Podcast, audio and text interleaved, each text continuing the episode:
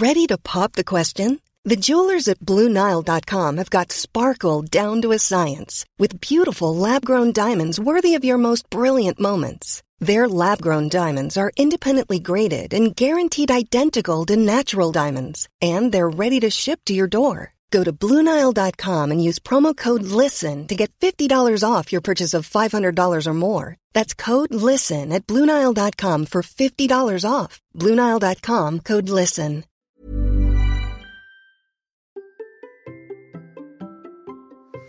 Alors comme ça, vous avez plein de questions pour moi. Eh ben, je vais y répondre. Allez, c'est parti.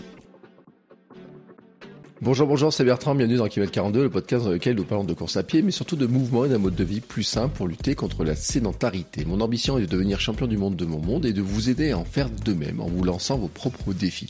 Toutes les semaines, je partage mon expérience, des conseils, des rencontres avec des personnes inspirantes. Aujourd'hui, pas de personnes inspirantes au sens invité, mais moi et vos questions.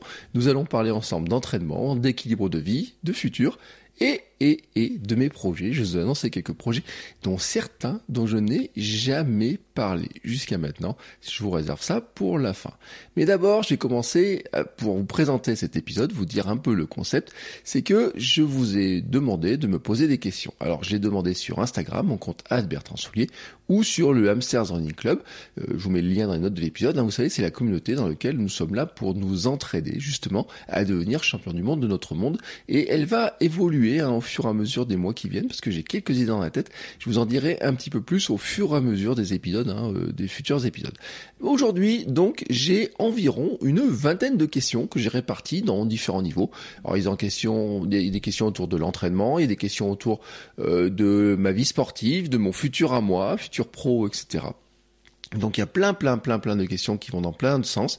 J'ai essayé de les ranger un petit peu, hein, de, de, tout ranger, même si j'avoue que par moment c'est pas très simple de savoir dans quelle case ranger, mais en tout cas j'ai essayé de faire un petit peu de rangement. Puis il y a quelques questions qui m'ont fait rire parce que je les ai rapidement regardées un petit peu.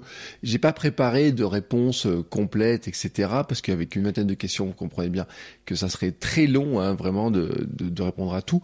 Euh, mais je ferai des foires aux questions régulières. Hein. Peut-être qu'il y aura un épisode d'ailleurs, il y aura peut-être des sujets d'épisodes où je ferai des épisodes solo avec une question à la fin. On va voir un petit peu comment je vais organiser un petit peu la suite des choses. Bon, allez, première question. Euh, une question qui m'était posée, mais on va commencer par la partie entraînement. Euh, faut-il vraiment suivre un plan pour faire un semi ou un marathon ou peut-on faire au feeling? Alors... c'est toujours les questions qui sont un petit peu compliquées de répondre. Et puis on m'a demandé aussi si j'avais un plan semi-marathon euh, en stock. Faut-il vraiment suivre un plan pour faire un semi ou un marathon? J'ai envie de dire, il y en a qui le font au feeling, il y en a qui le font avec un plan, et dans tous les cas, on sait que pour certains ça a marché et que pour d'autres ça n'a pas marché. La raison d'un plan, faut dire quand même ce qui est, c'est qu'un plan, c'est pour nous amener le jour de la course que l'on vise au pic de forme que l'on vise. C'est-à-dire qu'en fait, le but d'un plan, c'est de nous conduire, de nous guider pour être en forme le jour J. Voilà, tout simplement. Ça veut dire que faut être capable de courir la course que l'on veut faire, de la courir dans des bonnes conditions, et pour ça, il y a un entraînement. Alors, si on fait un 5 km ou un 10 km, pour moi, c'est du feeling. Quand on rentre dans la distance du semi ou du marathon, c'est pas vraiment du feeling parce que courir euh, à une vitesse euh, qui est à 80, 90, on va dire 80% de sa vitesse maximum, mais pendant plusieurs heures, hein, plusieurs heures. Moi, pour moi, on est dans un temps, mon, mon au marathon, c'est 3,46. Pour d'autres, ça va être 4 heures, pour d'autres, ça va être 5 heures, pour d'autres vont le viser en 6 heures. C'est un effort qui est long, et donc, ce qui veut dire que il faut quand même être capable de, euh, de, de, de l'encaisser, voilà, tout simplement, euh, de savoir à quelle vitesse on court vraiment. Et puis, je vais le dire, et on va y répondre un petit peu plus tard aussi, parce que j'ai vu qu'il y avait une question qui passait là-dessus, c'est que le plan vraiment est là aussi pour vous rassurer, pour vous dire que vous êtes capable de le faire. C'est-à-dire qu'au départ, quand on veut courir un marathon, on ne se sent pas capable de le faire parce que ça nous semble vraiment trop important. Alors bien sûr, ceux qui vont le faire au feeling sont ceux qui ont couru beaucoup de marathons. Eux, il y, en a, il y a des gens, il hein, faut regarder un petit peu, qui courent des marathons toutes les semaines, hein, qui euh, leur sortie longue c'est un marathon, qui font des marathons depuis des années, tous les week-ends, hein, ils trouvent un marathon, ils font des, euh, il y a des gens qui ont couru 500 marathons dans leur vie. Donc eux, le feeling, hein, c'est que bah, finalement, la préparation marathon, c'est qu'ils connaissent tout, hein, ils savent euh, leur vitesse, euh, il n'y a pas de préparation spécifique ou quoi que ce soit. Mais quand on fait son premier marathon, quand on fait un ou deux marathons dans l'année, c'est vrai que le plan, pour moi, hein, vraiment je le dis, m'apparaît vraiment comme étant indispensable. Alors est-ce qu'il n'y a pas un peu de feeling dedans? Bien sûr, toujours un petit peu de feeling parce que il y a des ressentis, il y a l'expérience. L'expérience, c'est quoi? C'est de se dire, bah, j'ai prévu que ça se passe de telle manière et puis finalement, bah, ça s'est passé de telle manière sur telle course. Bah, il va peut-être falloir que je revoie les choses. Il va peut-être falloir que je les ajuste et c'est là où le feeling, les sensations euh, vont intervenir et les sensations, en fait, c'est quelque chose dont on est très coupé et c'est quelque chose dont je vais beaucoup parler parce que notamment maintenant que je cours pieds nus euh, beaucoup plus souvent. Hein. J'ai même fait des sessions barefoot euh, total c'était cet été dans mes chemins euh, avec les caillasses, etc. Et ben on, se rend compte qu'en fait les chaussures, notre environnement, la musique, le casque, etc. nous coupent de nos sensations. Et le feeling en fait, et ben c'est est-ce qu'on est capable d'écouter nos sensations? Et ça c'est un élément qui est vraiment très important. On pourrait parler de méditation, on pourrait parler de souffle, on peut parler de plein de choses. Mais je pense qu'en fait pour être capable de s'entraîner au feeling, il faut vraiment très bien connaître ces sensations qui nous sommes vraiment, notre vitesse à quelle vitesse on est capable de courir, qu'est-ce qui nous fait du bien. Et c'est ce qui m'amène d'ailleurs à la question suivante qui m'a été posée. Euh, bah ça c'est une question sur la Master Running Club sur quand on est débutant, euh, à quelle intensité Alors euh, battement de cœur, vitesse par kilomètre, minute par kilomètre, commencer. On n'a pas trop d'informations là-dessus. Alors je vais dire un truc, c'est que je ne vais pas répondre à cette question en donnant un chiffre parce que ce chiffre-là n'existe pas. Et donc il faut arrêter de le chercher, tout simplement. Euh, ma vision au départ, c'est qu'on se prend vraiment, vraiment, vraiment trop la tête quand on débute, et je sais ce que ça a été. Hein. Euh, il n'y a pas si longtemps que ça, j'ai débuté la course à pied. vous avez écouté le podcast depuis le début, donc vous savez qu'au début, j'ai beaucoup de questions sur la vitesse, etc. Et je me suis posé vraiment, vraiment beaucoup de questions. La réalité des choses, en fait, c'est que euh, plus je me suis mis à courir, et plus je me suis rendu compte que ces éléments-là étaient tellement personnels. Euh, la vitesse par kilomètre, euh, le nombre de minutes par kilomètre. Bien entendu, quand on veut courir un marathon, pour prendre l'exemple précédent, si vous voulez courir un marathon en 3h30, vous savez que vous devez courir à 12 km heure, c'est-à-dire de 5 minutes par kilomètre, qu'il faut 5 minutes pour faire un kilomètre. Mais ça, vous le savez parce que vous êtes capable d'avoir fait des séances qui vous permettent que vous êtes capable de courir pendant 3h30 à cette vitesse-là. Voilà, tout simplement. Euh, j'ai vu hier passer que le record du monde du 24 heures, euh, la personne avait couru pendant 24 heures à 13 km heure ce qui moi me semble hallucinant quand je vois que je suis arrivé, j'ai eu du mal à courir à 12 km heure pendant euh, plus de 3h30, euh, je me dis bon bah euh, chacun a ses vitesses, chacun a ses capacités de le faire et donc au départ ces histoires de battements par minute, ces histoires de minutes par kilomètre sont très difficiles et il y a plusieurs raisons à ça. D'une part, c'est que on ne sait pas à quelle vitesse on doit courir, tout simplement parce que on a chacun nos capacités respiratoires différentes. Alors vous savez, il y a bien sûr le calcul des battements par minute de fréquence cardiaque maximum. On dit on devrait courir à 70% euh, quand on est en endurance mentale. Donc on va calculer finalement ce qu'on appellerait une fréquence euh, cardiaque euh, théorique maximum c'est max euh, théorique, on va dire. Euh, vous savez, c'est les calculs de 120 moins l'âge, etc. Suivant que c'est en un homme ou une femme, il y a une petite variation. On va dire bon voilà, j'ai une fréquence cardiaque théorique à 180. Sauf que en fait, 70% de 180, ça va dire bon bah on va dire je vais faire du 140. Mais on va peut-être se rendre compte que finalement, quand on débute, bah justement, c'est encore trop élevé. Euh, on n'y arrive pas à tenir. On n'est pas dans des fréquences dans lesquelles on est très à l'aise. L'entraînement va permettre de descendre justement cette fréquence cardiaque à laquelle on va courir euh, va aussi permettre d'accélérer la vitesse. Mais au départ, on n'a pas de, ressenti, on ne sait pas où on en est, on ne sait pas à quelle vitesse on doit courir. Et je vais te dire, c'est que on ne peut pas le trouver, on ne peut pas dire, bah tiens, je vais prendre un bouquin, ça va marquer le truc. Moi, je suis pas pour ça. Je suis en fait tout simplement pour des allures de ressenti. Ma vision, vraiment, je leur dis, c'est qu'au début, euh, on a tendance à se prendre la tête, et moi je dis, on ne se prend pas la tête, on court doucement pour éviter l'essoufflement.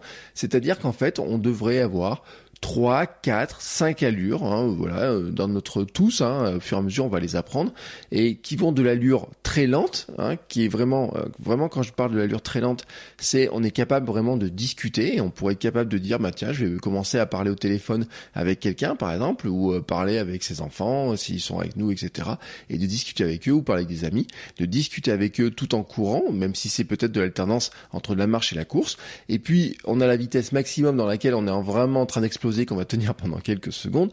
Et entre toutes ces vitesses-là, en fait, on a quatre ou cinq étages, hein, tout simplement. C'est-à-dire que on a, euh, même en endurance mentale, on pourrait considérer qu'on a deux vitesses d'endurance mentale. Pour moi, euh, je dis très clairement, c'est qu'on a la vitesse vraiment très lente, on peut discuter, mais vraiment très cool, et on pourrait courir pendant comme ça pendant 3, 4, 5 heures. Et puis on a une vitesse qui est un tout petit peu au-dessus, euh, c'est-à-dire que ben elle fatigue un petit peu plus, on reste dans les fréquences d'endurance mentale, mais elle va fatiguer un petit peu plus. Et puis ensuite, après, on aura les vitesses marathon, et puis on aura les fameuses vitesses euh, semi-marathon, 10 km, 5 km, sprint, etc.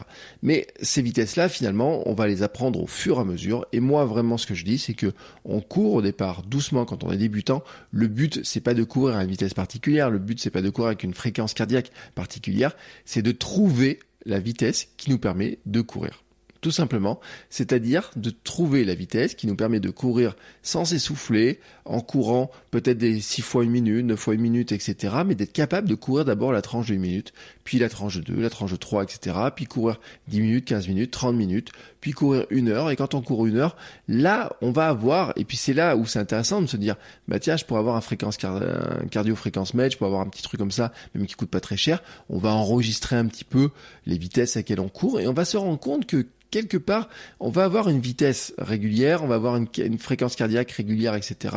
Et là, on va pouvoir commencer à se dire, bon, bah, je me rends compte quand même que ma fréquence cardiaque maximum, c'est pas la théorique, mais que, bah, par exemple, un jour, je vais essayer de faire une accélération, par exemple, vous savez, le fameux test de, pour trouver sa, comment s'appelle, euh, sa VMA vous avez un test de VMA par exemple qui est juste de courir le plus vite euh, possible pendant 6 minutes, euh, votre cardio va monter très fortement et on pourrait dire que ce cardio là ou alors le cardio que vous faites par exemple sur certains sprints euh, sur des séries de 30-30 par exemple, c'est-à-dire 30 secondes d'accélération, 30 secondes de repos, mais faire ça 10 fois, il y a un moment donné, votre cardio il va monter à un maximum et si vous faites ça plusieurs séances, vous allez vous rendre compte que vous êtes toujours à peu près dans ces maximums, hein, euh, qui par exemple pour certains va être 183, pour d'autres 176, etc. Et donc là, vous aurez un chiffre où déjà vous êtes capable de dire, bah tiens, ça se rapproche de quelque chose qui est beaucoup plus proche de la réalité tout simplement parce que vous l'avez mesuré. Mais avant d'arriver à ça, moi je dis il faut courir d'abord à la vitesse de son sourire. C'est-à-dire que c'est trouver le rythme qui nous permet de courir, de trouver euh, vraiment d'être d'être bien quand on court, d'être euh, avoir son, son son petit bonheur à soi, ce moment où on se dit bah tiens là je je suis bien, voilà je suis tout simplement bien. Et c'est ça qu'on cherche au début quand on est débutant. Et ça c'est compliqué parce que au départ quand on est débutant on souffle, on crache les poumons, on n'est pas bien, c'est compliqué à gérer, euh, on n'y arrive pas et donc c'est pour ça qu'on a une tendance à courir souvent trop vite, trop trop vite. Et puis si on est calé sur des allures qui nous ont été imposées par d'autres, et eh ben en fait on essaie de tenir des cadences qui sont fatigantes pour nous, qui sont vraiment trop fatigantes pour nous.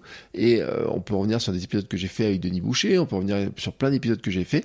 Le, des fois et souvent, tout le temps, on pourrait dire, ça mérite, on mériterait vraiment de ralentir pour être capable tout simplement de prendre d'abord l'habitude de courir et que on le fasse avec le sourire, pas qu'on se dise que ça doit être un, chemin de croix. Non, au départ, notre but du jeu, c'est d'être capable de courir et de trouver du plaisir dans la course. Et ça, souvent, ça se fait ça se fait en ralentissant beaucoup. Maintenant, j'ai deux questions qui sont un peu proches euh, dans l'aspect mental. En fait, pour moi, je les ai rangées un petit peu dans l'aspect mental. Euh, première question, alors qui est un petit peu longue, dont je vous la résume, c'est on parle beaucoup de préparation marathon en 12 semaines, mais est-ce valable peu importe le niveau de départ? Est-ce vraiment possible, raisonnable, si on ne court que ou déjà 10 km. Vous voyez, le que ou le déjà, déjà, on sent il y a un petit, une petite limite dans la tête, qu'on se pose la limite. Ne faut-il pas se laisser un délai d'apprentissage de la course à pied avant de se lancer dans ce beau défi? Alors là encore, c'est pareil, hein, c'est que on trouve de tout. Il y a des gens qui, leur première course de leur vie, ce sera un marathon, qui se lancent dans une préparation marathon, euh, alors qui va pas faire 12 semaines dans ce cas-là. Hein. C'est-à-dire que quand on n'a jamais couru de sa vie, eh ben euh, la préparation marathon va plutôt durer pendant euh, peut-être 6 mois pour commencer à courir, et puis ensuite on va avoir des préparations marathon, sur... J'ai vu des, des plans marathon 12 semaines, c'est vrai que c'est généralement ce qu'on retrouve très très très très souvent. Sur des débutants, on a souvent des plans de 16 semaines. Alors débutant, pas des débutants euh, totalement, parce qu'un débutant total, il peut pas commencer un plan marathon, parce que déjà on va lui dire de courir à telle vitesse, de trouver son allure, à quelle vitesse il veut courir le marathon. Alors bien sûr, on pourrait dire, bon tiens, puisque tu n'as jamais fait un marathon, tu vas essayer de le courir en 5 heures, on va te mettre telle vitesse, telle vitesse, mais si je reviens à ce que je viens de dire avant, ça n'a aucun sens pour moi. Donc vraiment, d'abord, quand on est capable de courir un 10 km, oui, on est capable de courir un, marathon, je le dis très clairement, on est capable de le faire. Hein. Moi, quand, j'ai commencé la préparation marathon, j'avais fait des distances un petit peu plus longues. Euh, mais euh, par exemple, j'ai fait un trail de 36 km, alors qu'il devait en faire que 27 au départ. je me suis rendu compte que j'étais capable de courir 36 km. Quand on a fait 36, finalement, les 42 sont pas très loin. Donc, on a plus de capacité qu'on le pense, mais là par contre, c'est vrai que la question pose la question mentale. Et c'est pour ça que j'ai rangé dans l'aspect mental. Parce que, euh, est-ce que quand on court que 10 km. Mais quand on court que 10 km, on court beaucoup plus que déjà, on a déjà fait un progrès énorme. On est capable de courir 10 km. C'est déjà un élément qui est super important. Il y a beaucoup de gens qui aimeraient courir, qui n'ont jamais réussi à courir 10 km. Euh, et vous savez, c'est surtout la, la, fameuse barre des 10 km en une heure que certains visent, etc. C'est un 10 km heure. Euh, si on prend toutes ces limites-là qui vous semblent basses, parce que bien sûr, quand vous regardez Kipchoge qui court le marathon en deux heures ou deux heures et quelques, quand on regarde les records homologués, quand vous regardez ceux qui courent le 5 km à je sais pas quelle vitesse, bien entendu, bien entendu, vous avez dit, mais moi je cours, je suis lent. Et vous savez, le syndrome du coureur lent, que j'ai, et j'en ai beaucoup parlé de ce syndrome du coureur lent. Mais en fait, bien entendu, mais on est toujours lent pour quelqu'un d'autre, j'ai envie de dire. N'importe quel coureur, et, d'ailleurs, il n'y a pas longtemps, j'ai une discussion avec un, avec un invité potentiel, et euh, je disais, euh, moi, les coureurs, par exemple, François Daen et compagnie, c'est des extraterrestres. Il m'a dit, bah moi aussi, ça me semblait être des extraterrestres. Moi aussi, il me semblait des extraterrestres. Et puis, en courant avec eux, je me suis rendu compte que finalement, ils sont pas tant extraterrestres que ça, pour moi. Mais oui, mais pour lui. attention, pour lui.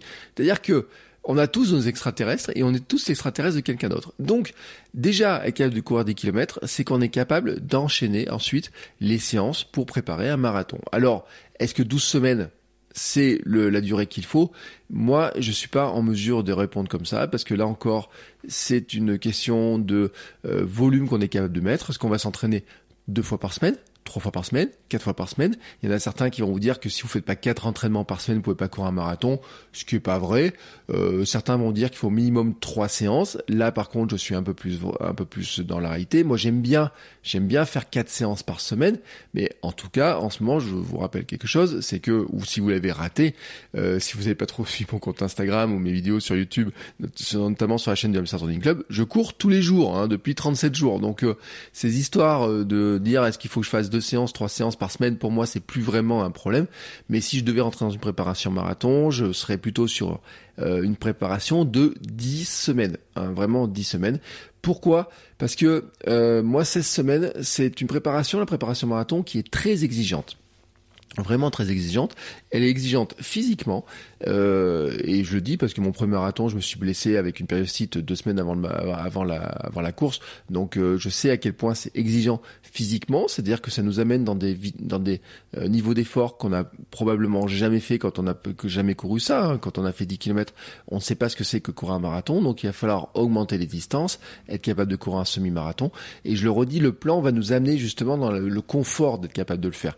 Donc au départ, on va se dire, bah, je vais courir 15 km. Et puis quand je me rends compte que je suis capable de courir 15 km, ben je me rends compte que je suis capable de courir euh, 21 km, semi-marathon. Et puis quand j'ai fait un semi-marathon, je me dis bah maintenant je dois faire une séance qui va faire une sortie longue qui va faire 2h30, qui peut faire 3h. Et puis on va se rendre compte qu'on a couru 30 km. Quand on est à 30 km, on va se dire bon maintenant je suis dans les zones. Hein, vous voyez, alors certains vont dire oui il faudrait faire 35, 36 dans une préparation marathon probablement pas pour certains parce que là aussi c'est pareil quelqu'un qui court le marathon en euh, il y a quelqu'un en club qui court le marathon en 2h54 quelque chose comme ça ou 2h50 euh, lui me dit euh, bah moi de toute façon je fais des sorties ma plus longue sortie elle fait toujours 36 km et je regarde son temps d'entraînement mais son 36 km à lui le temps qu'il met pour faire ça, on va dire qu'il met euh, moins de 3 heures pour le faire. Si moi je dois faire 36 km, je vais mettre beaucoup plus de temps pour le faire. Et si vous voulez faire 36 km, vous allez mettre encore plus de temps.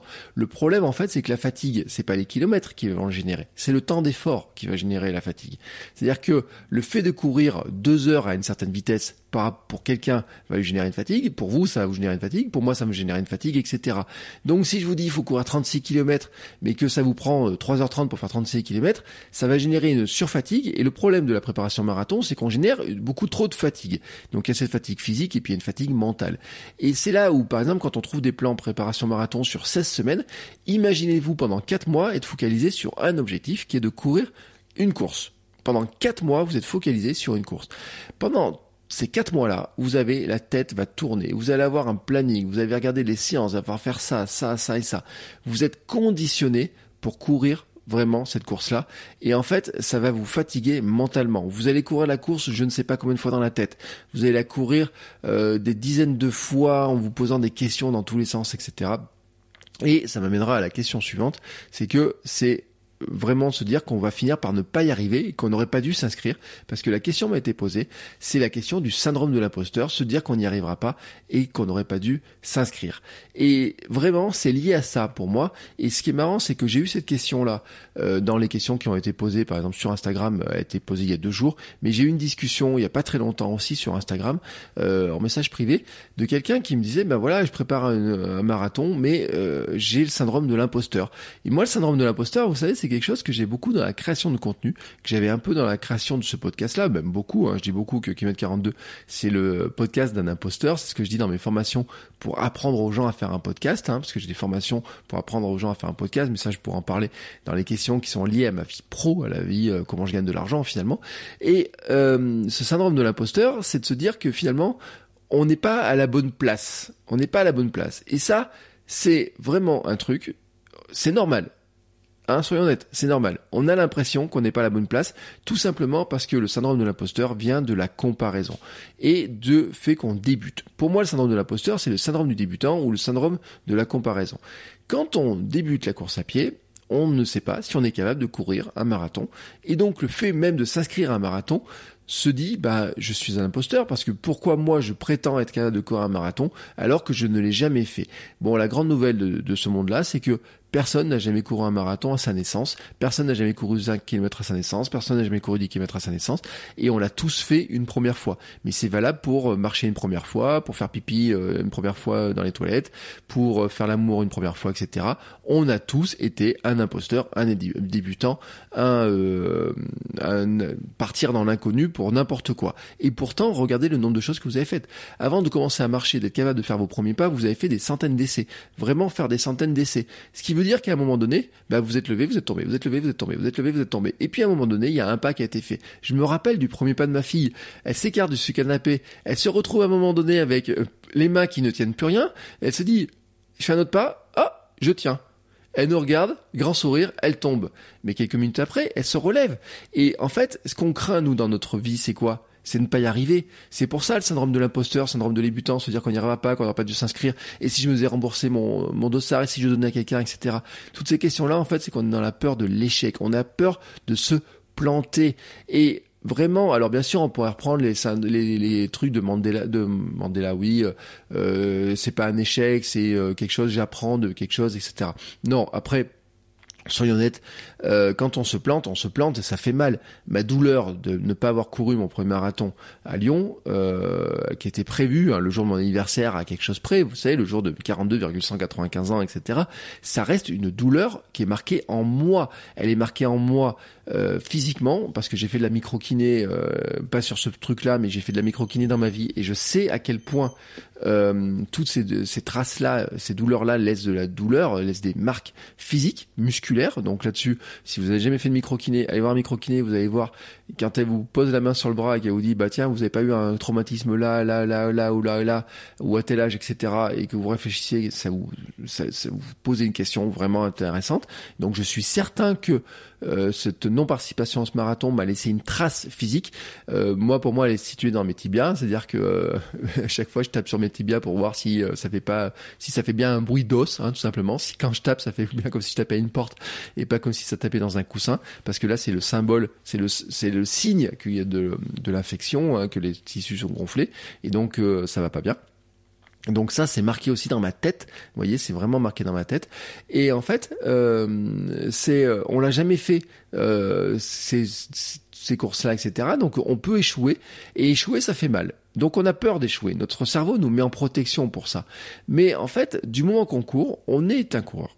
Voilà. Et on est un athlète. Et vous savez, pendant longtemps, j'ai dit dans ce podcast que nous n'étions pas des athlètes. Euh, je me sentais pas être un athlète. Et en fait, il y a beaucoup d'entraîneurs. Rappelez-vous l'épisode aussi qu'on a fait avec Thomas et son entraîneur. Il dit moi, j'appelle tous mes tous les coureurs, j'appelle ça des athlètes. Euh, mon coach euh, que j'avais pris, euh, c'était euh, pareil, hein, Stéphane Brognard. Je le dis, j'ai été pris des coachings avec Stéphane Brognard. Il disait tout le monde est un athlète. Et moi, en fait, je rajoute même une phrase, c'est qu'on est même un athlète incroyable. En fait, on est un athlète incroyable par rapport à la plupart des gens. En fait, il y a plein de gens. On a l'impression que tout le monde court, mais dans notre monde, tout le monde ne court pas. Dans notre, euh, si vous regardez autour de vous, tout le monde ne court pas. Euh, si vous regardez euh, moi le matin quand j'allais courir, là je reviens de vacances, quand j'allais courir le matin tôt, je croisais bien sûr des gens qui couraient. Bien sûr, je croisais des gens qui couraient, mais je me suis fait une réflexion, c'est que tous les matins je courais euh, pratiquement tout seul sur la plage.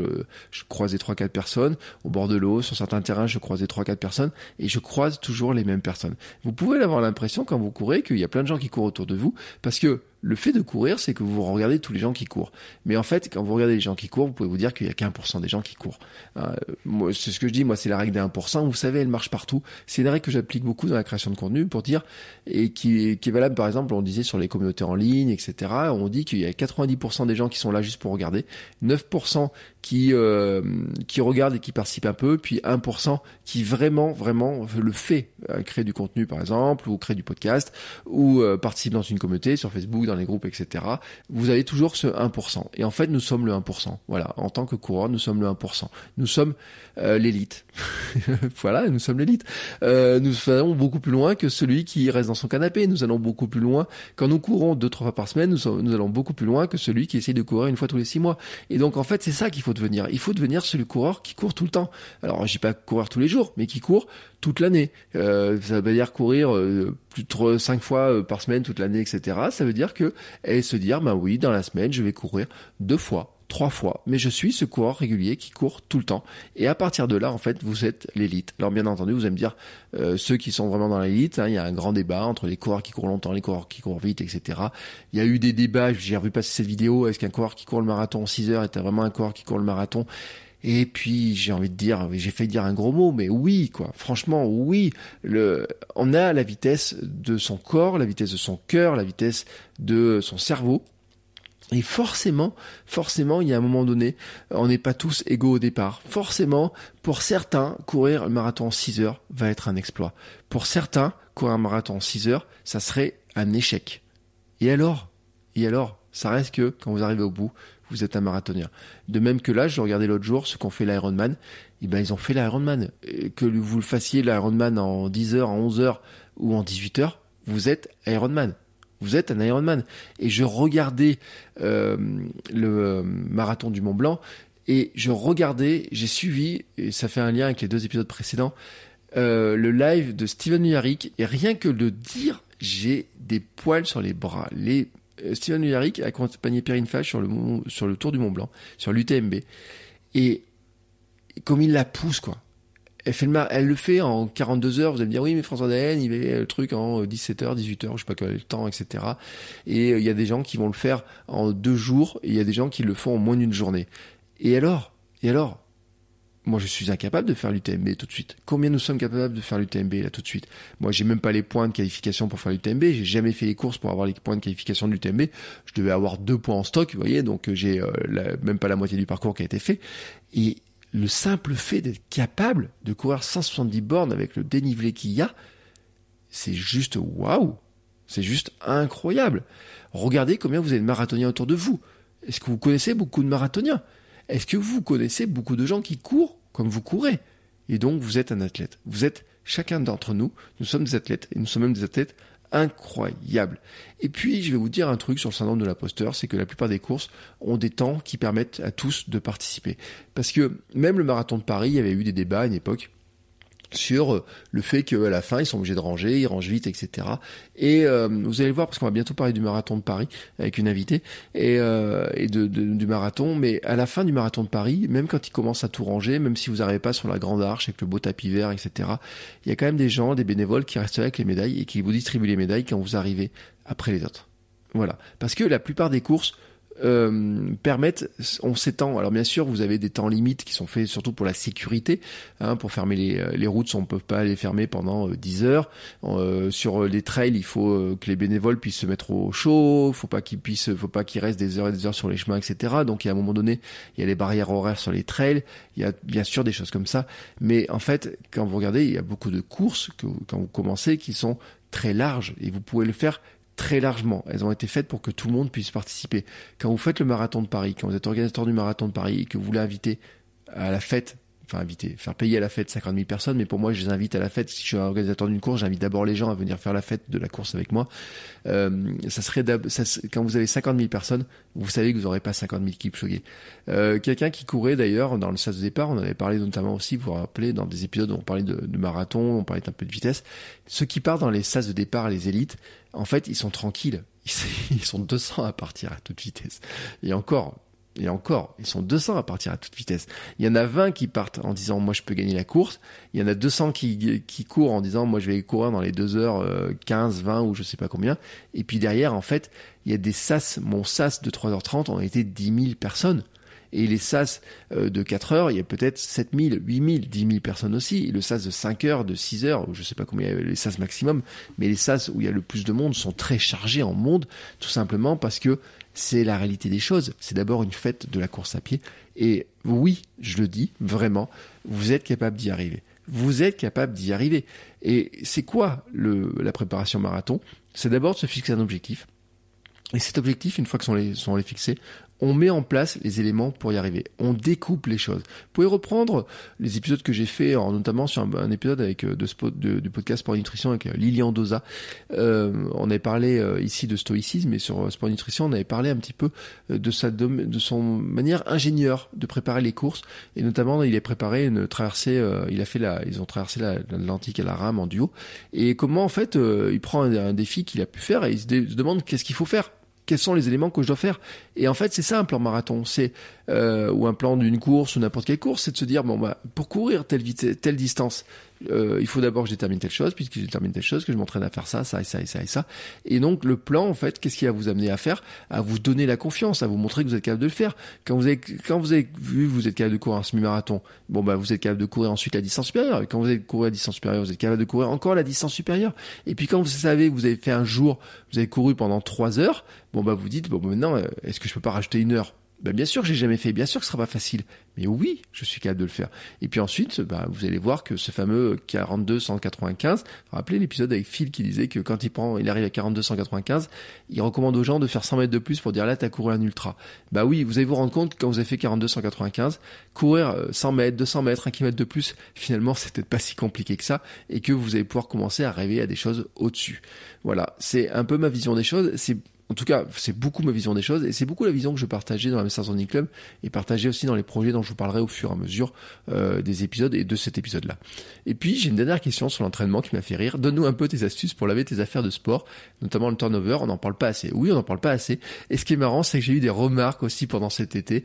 Euh, Quelqu'un, notamment une ancienne collègue, qui me disait, mais moi, ce qui me gaverait d'en courir tous les jours, c'est la lessive. Et oui, c'est une maman, elle a deux enfants, elle a un mari qui fait du triathlon, etc. Et elle dit, faut laver ça, faut laver ça, c'est pénible. Et puis, on a chacun nos astuces. Hein. Alors, euh, vraiment, on a chacun nos petites astuces. Moi, j'avais au début, quand j'ai vu cette question, j'ai fait y répondre. Il suffit d'avoir un gros stock de t-shirts. Euh, moi, mon vrai problème, vraiment, c'est la transpiration. Et puis, ma fille, quand je rentre de l'entraînement, elle me dit souvent, papa, tu sens pas bon, tu pues.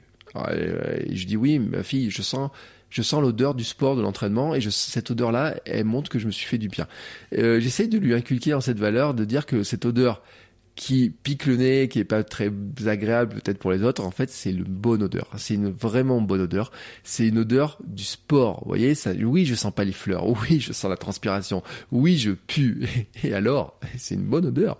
C'est une très bonne odeur. C'est l'odeur qui montre qu'en fait, on a fait du bien à notre corps, on a fait du bien à notre tête, on a fait du bien, euh, on s'est fait du bien, quoi. Voilà, je le dis, euh, transpirer, c'est aussi se faire du bien.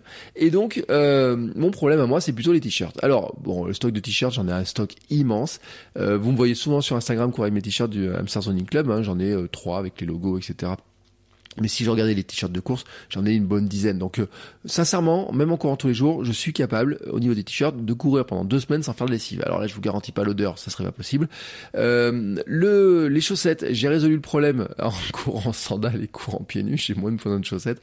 Non, mais je dis, mais je cours une à deux fois par semaine euh, en sandales, et puis le reste en différentes chaussures. Donc oui, les chaussettes. Alors on a chacun nos astuces. Certains, je sais, recyclent les chaussettes euh, entre deux séances en se disant ouais bon là elles sont pas très sales, je les garde une fois, etc. Euh, moi le problème, vous voyez, ça serait plutôt le short. Hein, me dire il faudrait un stock de shorts. J'ai commencé à regarder un petit peu plus de shorts euh, cet été.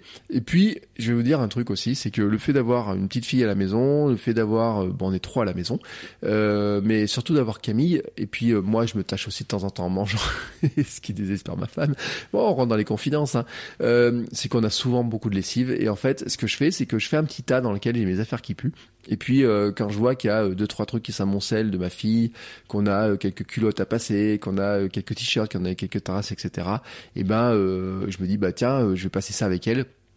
Et hop, je fais une lessive où c'est moitié sport, moitié affaires de ma fille, de ma femme, de mes affaires à moi, etc. Parce que notre machine à laver, elle tourne. euh, elle tourne pas tous les jours, mais elle tourne assez régulièrement, donc ce problème de rotation, je ne l'ai pas. Euh, au marathon de Paris, il y avait, euh, je crois que c'était Lénore qui distribuait des, des, des, petites bouteilles avec un lessive avec des petites boules. Et hier, j'ai ressorti, c'est, ça faisait longtemps que j'ai pas sorti cette veste, j'ai ressorti une veste pour après l'entraînement. Et je l'avais lavé avec ces fameuses petites boules. Et ces petites boules, elles sentent, je sais pas, les fleurs ou je sais pas quoi. Et ben, c'est notamment censé faire disparaître toutes les odeurs. Je sais pas si ce produit-là se trouve en magasin. Je trouve qu'il pue je trouve qu'il pue. Euh, sur les rotations, vous voyez, c'est un peu ça en fait, c'était de dire euh, bon, on peut avoir des ces espèces de petits produits, vous voyez, il y a des lessives euh, spécialement anti-odeur, anti-transpiration, etc. Donc certains vont dire bah tiens, je vais attendre d'avoir un peu de faire une lessive avec ces lessives là spécifiques, etc. Moi je le fais pas. Moi c'est de dire voilà, je fais un tas et au bout de 2-3 jours, hop, c'est lavé. après l'hiver, qu'est-ce qui va être plus problématique? Bah, c'est que je vais être obligé d'acheter un truc de manches longues euh, supplémentaires, peut-être. Euh, j'ai essayé la tactique de Philippe Béliard, euh, Philufo, de courir sans transpirer. Moi, je n'y arrive pas. Donc, le turnover, voilà, c'est un peu compliqué. j'ai acheté un stock de caleçons. pour être honnête. chez Uniqlo, j'avais acheté un gros stock de caleçons pour renouveler mes caleçons et, et j'avais une rotation à un moment donné en ayant des stocks de caleçons usés. Et oui, parce qu'on n'en parle pas assez sur la préparation marathon. Euh, les coupures euh, des caleçons neufs, ça c'est un problème. Et en fait, ce qu'il y a dans les rotations à la maison, c'est que j'ai des stocks de caleçons neufs et des stocks de caleçons euh, plus vieux, plus usagés, enfin plus usagés, je sais pas comment on pourrait dire, euh, qui ne craignent euh, rien au sens les coutures sont élimées et puis qui ont déjà eu des fois, parce que je vais en parler après aussi, mais ceux qui suivent les lives du Hamster Running Club savent que parfois euh, je dis que le problème, tout ce qui est problème de pipi, caca, etc., c'est des vrais problèmes qu'on entend courir. Il y a beaucoup de coureurs qui n'en parlent pas, qui n'osent pas en parler. Mais combien d'entre nous ont été obligés des fois d'arrêter, de faire une pause dans les bois, etc. Donc euh, voilà, ça, ça fait partie des choses. Et donc j'ai des caleçons qui ne craignent pas ça non plus. Vous voyez, qui craignent pas les petits accidents potentiels euh, qui peuvent arriver, euh, parce que soyons honnêtes, ça arrive à plein de gens. Et c'est ce qui me permet d'arriver, de faire la transition à la suite Hein, à la suite de l'épisode, où j'ai quelques questions sur la nutrition qui m'ont été posées. Et d'ailleurs, bah tiens, euh, problèmes intestinaux et solutions. Euh, comment on peut avoir des... Quels sont... Alors ça c'est problèmes intestinaux et solutions Soyons honnêtes, c'est le, sera le sujet d'un épisode complet. Alors, soit dans Kilomètre 42, soit dans le podcast Sport et Nutrition. Euh, J'avais un invité sur le sujet, on devait parler notamment de l'ischémie. Euh, l'ischémie, on en a parlé un petit peu dans un épisode avec Vanessa Morales sur Sport et Nutrition, parce que c'est euh, un des problèmes en fait que vous avez. C'est que quand on court, notre corps, en fait, met toute son énergie pour courir et met moins d'énergie pour digérer dans les fonctions de digestion, etc. Et en fait, quand d'un coup vous remettez en route le système de, de pour manger, hein, tout simplement, qu'est-ce qui va se passer? Euh, Eh ben, ça va se, il va retravailler, il va y avoir beaucoup de sang et tout qui va repartir, et donc ça va remettre en route le système digestif. Et c'est là où ça peut provoquer certains trucs. Alors les diarrhées, vous savez, le mal de ventre, etc. Moi, je me rappelle après une course, j'étais malade pendant deux jours. J'étais malade du ventre, etc. Et c'était un truc qui était euh, assez couillon, c'est que, euh, enfin assez couillon. On était parti à un petit groupe 4 euh, ou 5, on part à 3, on habitait les uns à côté des autres. Et puis il y en a à la fin de la course. Alors moi, c'était vraiment dur. Hein. C'était la nuit du diable, 19 km de nuit, etc. C'est vraiment été une course dure pour moi. J'étais vraiment pas bien à la fin. Et à la fin, il dit, euh, hey, si on se mangeait un McDo Et je dis bah euh, oui alors dans, ma vie je pense que ça doit être euh, c'est pas le dernier McDo parce que ma fille n'était pas encore née mais c'était euh, ça fait quatre ans que je pas mangé au McDo pour donner l'anecdote parce qu'on est passé devant le McDo. Ma femme était enceinte donc ma femme a trois ans et demi vous voyez il y a quatre ans quand on revenait de vacances un jour on s'est arrêté au McDo. Et c'est le dernier McDo qu'on a fait c'était il y a quatre ans. Et, depuis j'ai jamais mangé au McDo. Et donc ça fait quatre ans donc ça fait plus de quatre ans que j'ai mangé au McDo ce soir-là et, et franchement j'ai mis deux jours pour digérer. Et pourquoi? C'est normal. C'est que juste après un tel effort, euh, et ben quand le corps on lui donne un coup des frites, etc., euh, il remet du sang, il remet tout ce qu'il peut, il n'arrive pas à le gérer, et hop, ça fait une espèce, moi j'appelle ça aussi, c'est comme si vous buvez euh, une gourde d'eau froide en arrivant euh, après votre entraînement. En général, ça nettoie tout, hein, ça purge tout. Vous savez, vous avez le sentiment, il faut que tout redescende. Donc les problèmes intestinaux, c'est une vraie réalité. Et souvent, en fait, je me suis rendu compte avec l'expérience, et c'est des choses dont on se parle dans sport et nutrition aussi, c'est que c'est souvent qu'on mange trop, en fait. On a une tendance à trop manger parce qu'on a peur de manquer d'énergie, on a peur de manquer de force, on a peur de manquer de plein de choses. Donc on a une tendance à trop manger. Et en fait, souvent, euh, notre problème, en fait, c'est que on devrait moins manger et plus boire. En fait, c'est l'équilibre entre la boisson et le repas qui est important. Et les problèmes intestinaux, pour moi, souvent, je les ai tous, tous souvent remarqués, c'est quand je n'arrive pas à savoir ce que je mange et que j'ai peur et que donc que je mange trop. Euh, il y a des choses qui ne passent pas aussi. Je sais qu'il y a des choses qui ne, qui ne passent pas dans mes repas. Par exemple, le flan ne passe pas du tout. Alors, un flan à l'entraînement, alors le mercredi, l'entraînement du mercredi soir à 18h30, si je fais le goûter avec ma fille et que je vais acheter un flan à la pâtisserie, je peux vous garantir qu'il va mal passer, ça va pas passer, parce que c'est trop lourd à digérer. Et euh, en fait, c'est là où on arrive sur des stratégies, sur euh, manger un petit truc de miel juste avant l'entraînement peut être rassurant et donner du sucre, etc mais manger un gâteau avant ou même manger un sandwich ou quoi que ce soit, on n'en a pas besoin parce que notre corps est capable, il a les réserves pour faire une sortie. Euh, moi qui cours à jeun quasiment tous les matins, euh, là par exemple pendant toutes les vacances, j'ai couru tous les matins, tous les matins à jeun. Et j'ai fait des séances, euh, alors cette année non, parce qu'avec les blessures, c'était pas pour, pour le cas. L'an dernier, j'ai fait une séance qui faisait 22 km, presque à jeun, avec juste une barre d'amande et de l'eau. Et en endurance mentale. Et quand j'arrive à la fin, j'étais pas fatigué plus que ça. Parce que le corps, de quoi il a besoin, en fait, il a besoin d'une bonne alimentation tout au long de notre journée, tout au long de notre semaine, tout au long de notre mois, de notre vie. Et en fait, il fait des réserves. Il fait des réserves pour qu'on soit capable de vivre. Euh, et l'entraînement va l'aider à aller chercher dans certaines réserves à certains moments, etc. Mais quand on court juste comme ça pour aller faire une séance d'entraînement, on va pas, on n'est pas dans le point où on va taper des réserves. En fait, euh, je disais une étude, euh, notre corps, il est capable d'absorber 4000 euh, par 4000 calories par jour à peu près certains sportifs dans des grands, grands, grands efforts vont consommer 6 000, 6 000, 7 000, 8 000. Euh, je reviens à Lilian Doza qui disait qu'il avait donné ce chiffre-là, mais Steven Luaric l'a dit aussi, hein, dans les 8 000 euh, calories par jour à peu près. Euh, un coureur du Tour de France peut monter jusqu'à 9 000 calories par jour. Il n'est pas capable de manger 9 000 calories par jour. Notre corps n'est pas capable de les digérer. Et en fait, qu'est-ce qui va se passer? C'est qu'il y a un moment donné où notre corps, eh ben, il va euh, puiser tout simplement dans ce, dans ce qu'il a sous la main, c'est le corps. Hein, voilà. Mais ça, c'est des conditions extrêmes. C'est-à-dire que même un coureur du Tour de France n'est pas capable de faire une étape du Tour de France tous les jours, toute, l'année, tout en permanence. Il y a des moments où il est capable de le faire, il y a des moments où il n'est plus capable de le faire. Et donc, il y a des périodes de repos. Et donc, euh, là, en phase de, d'entraînement, quand on est en phase d'entraînement, on a souvent la tendance de croire qu'il faut qu'on mange beaucoup euh, pour s'entraîner, pour avoir de l'énergie, mais en fait, on n'en a pas tant besoin que ça. Et notre corps est composé à euh, alors j'ai un invité dans un dans sport et nutrition, un prochain invité qui vous dira qu'on est composé à 99% d'eau, ce qui peut vous sembler beaucoup parce qu'on dit toujours 80%, mais en fait c'est juste une question de mathématiques, c'est que même là où nous ne sommes pas composés d'eau, en apparence, hein, je veux dire, si vous regardez votre toutes les cellules du corps, etc. Même les cellules elles-mêmes sont encore composées d'eau. Donc en fait, ce qui nous manque le plus quand on court, c'est l'eau, c'est la perte d'eau et la perte de sels minéraux. En fait, c'est ces, équilibres-là. C'est pour ça que euh, souvent, euh, vous vous rendrez compte que vous courez mieux euh, en n'ayant pas trop mangé, mais en buvant assez, en ayant une petite boisson d'effort, même avec si c'est de l'infusion ou de l'eau avec du citron et du miel, ça sera largement meilleur que d'amener plein de barres, etc., qui détraquent un petit peu le ventre. Et je parle même pas des gels que moi je ne supporte pas. Et donc ça m'amène à la question suivante sur euh, courir pour manger ou manger pour courir. Ah là, vaste question. Et je réponds ni l'un ni l'autre. Bah oui, euh, en fait ni l'un ni l'autre. Euh, courir manger pour manger, c'est un petit peu, vous savez, le grand, le grand mensonge de l'industrie alimentaire et de l'industrie du régime et de l'industrie des salles de sport aussi dans certains cas, on va dire c'est de dire faites du sport et puis vous serez bien, vous allez perdre du poids et puis vous allez pouvoir euh, euh, manger tout ce que vous voulez. Et en fait, euh, moi je l'avais cru, hein, j'avais vu il y a très longtemps un truc, j'ai lu un témoignage de quelqu'un qui disait moi je cours pour manger du chocolat et tout, et puis parce que je cours je peux manger plus de chocolat. Mais oui, mais ça et ça marche pour des gens qui qui ont un poids déjà d'équilibre, c'est sûr.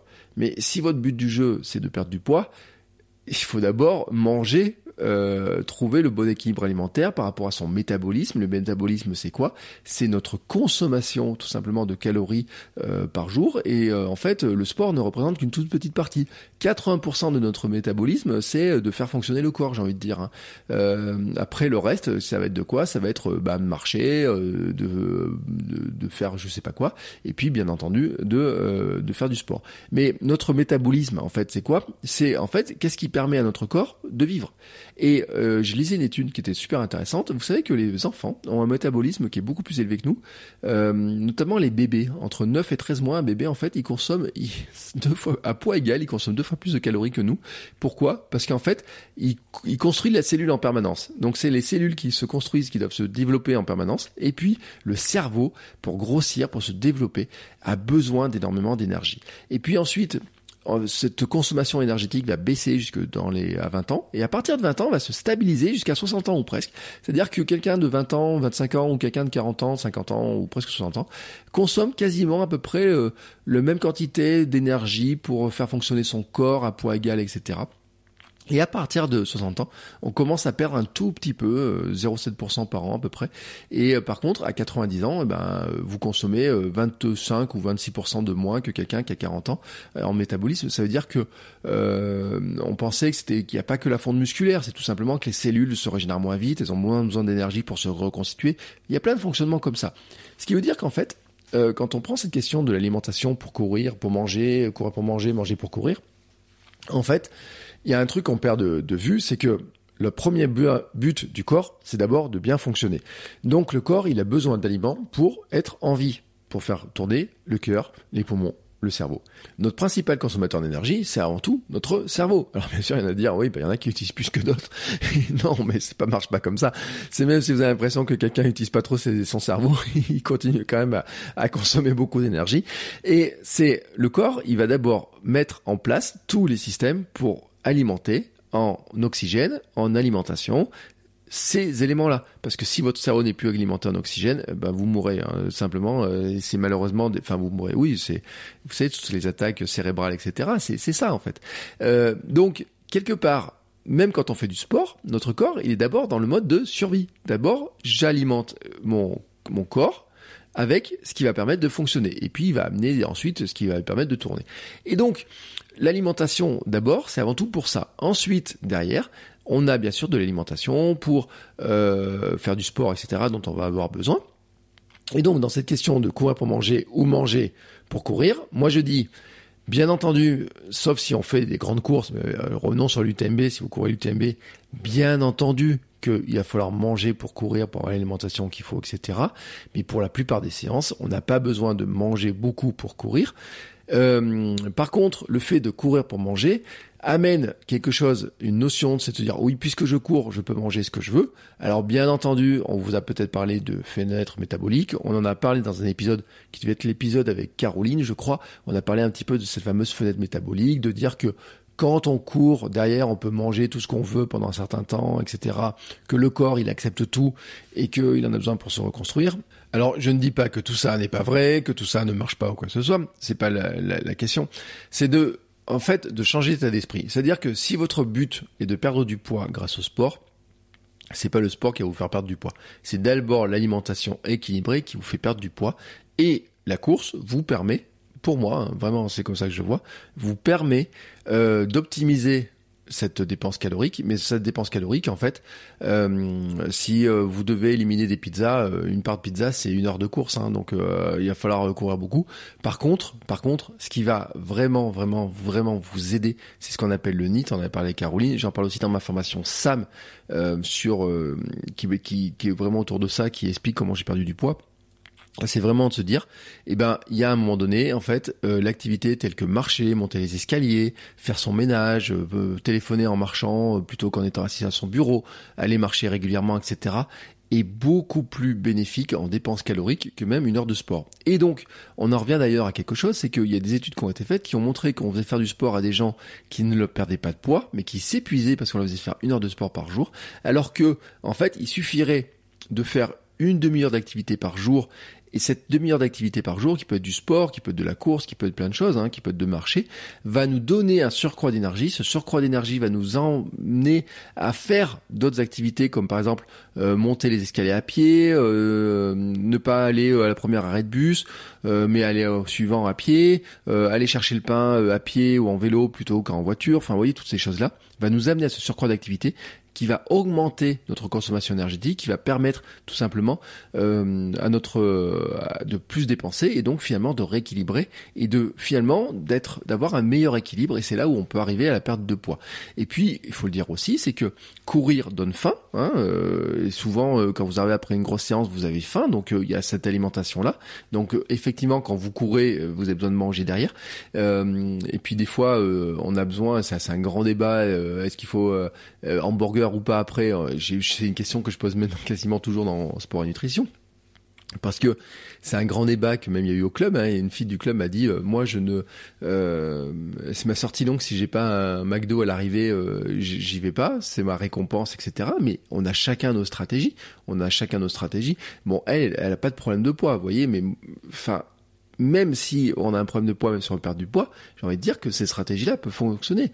En fait, c'est pas le problème, c'est pas de manger une fois un McDo, parce qu'en fait, manger une fois un McDo euh, ne changera rien à votre vie. C'est de manger tous les jours McDo qui vous pose problème. Moi, je l'ai testé, je peux vous dire que ça marche pas bien. C'est comme courir. Si vous courez une fois de temps en temps, ça n'apportera rien. Si vous courez régulièrement, c'est là où ça vous apporte des choses. Et bien pour l'alimentation, pour le sport, c'est exactement cette relation-là dans laquelle il faut qu'on cherche à aller. Hein. C'est vraiment cet équilibre-là. Donc c'est un peu compliqué parce qu'il y a beaucoup de mensonges. L'industrie alimentaire, bien sûr, va vous dire si vous faites du sport, euh, vous pouvez manger euh, tout ce que vous voulez. Hein, et puis en plus, vous avez des céréales qui sont super bonnes, etc. Vous voyez de quoi je parle. Vous regardez, elles ont 20% de sucre, donc elles sont pas plus bonnes que ça, que, quoi que ce soit. Euh, si vous voulez perdre du poids, vous ne pouvez pas vous dire que parce que vous courez, vous pouvez manger tout ce que vous voulez. Non, ce n'est pas vrai. Euh, même pour courir, perdre un peu de poids des fois peut faire du bien hein, parce que euh, il y a beaucoup de débats. Est-ce que des personnes en, obésité peuvent courir? Oui.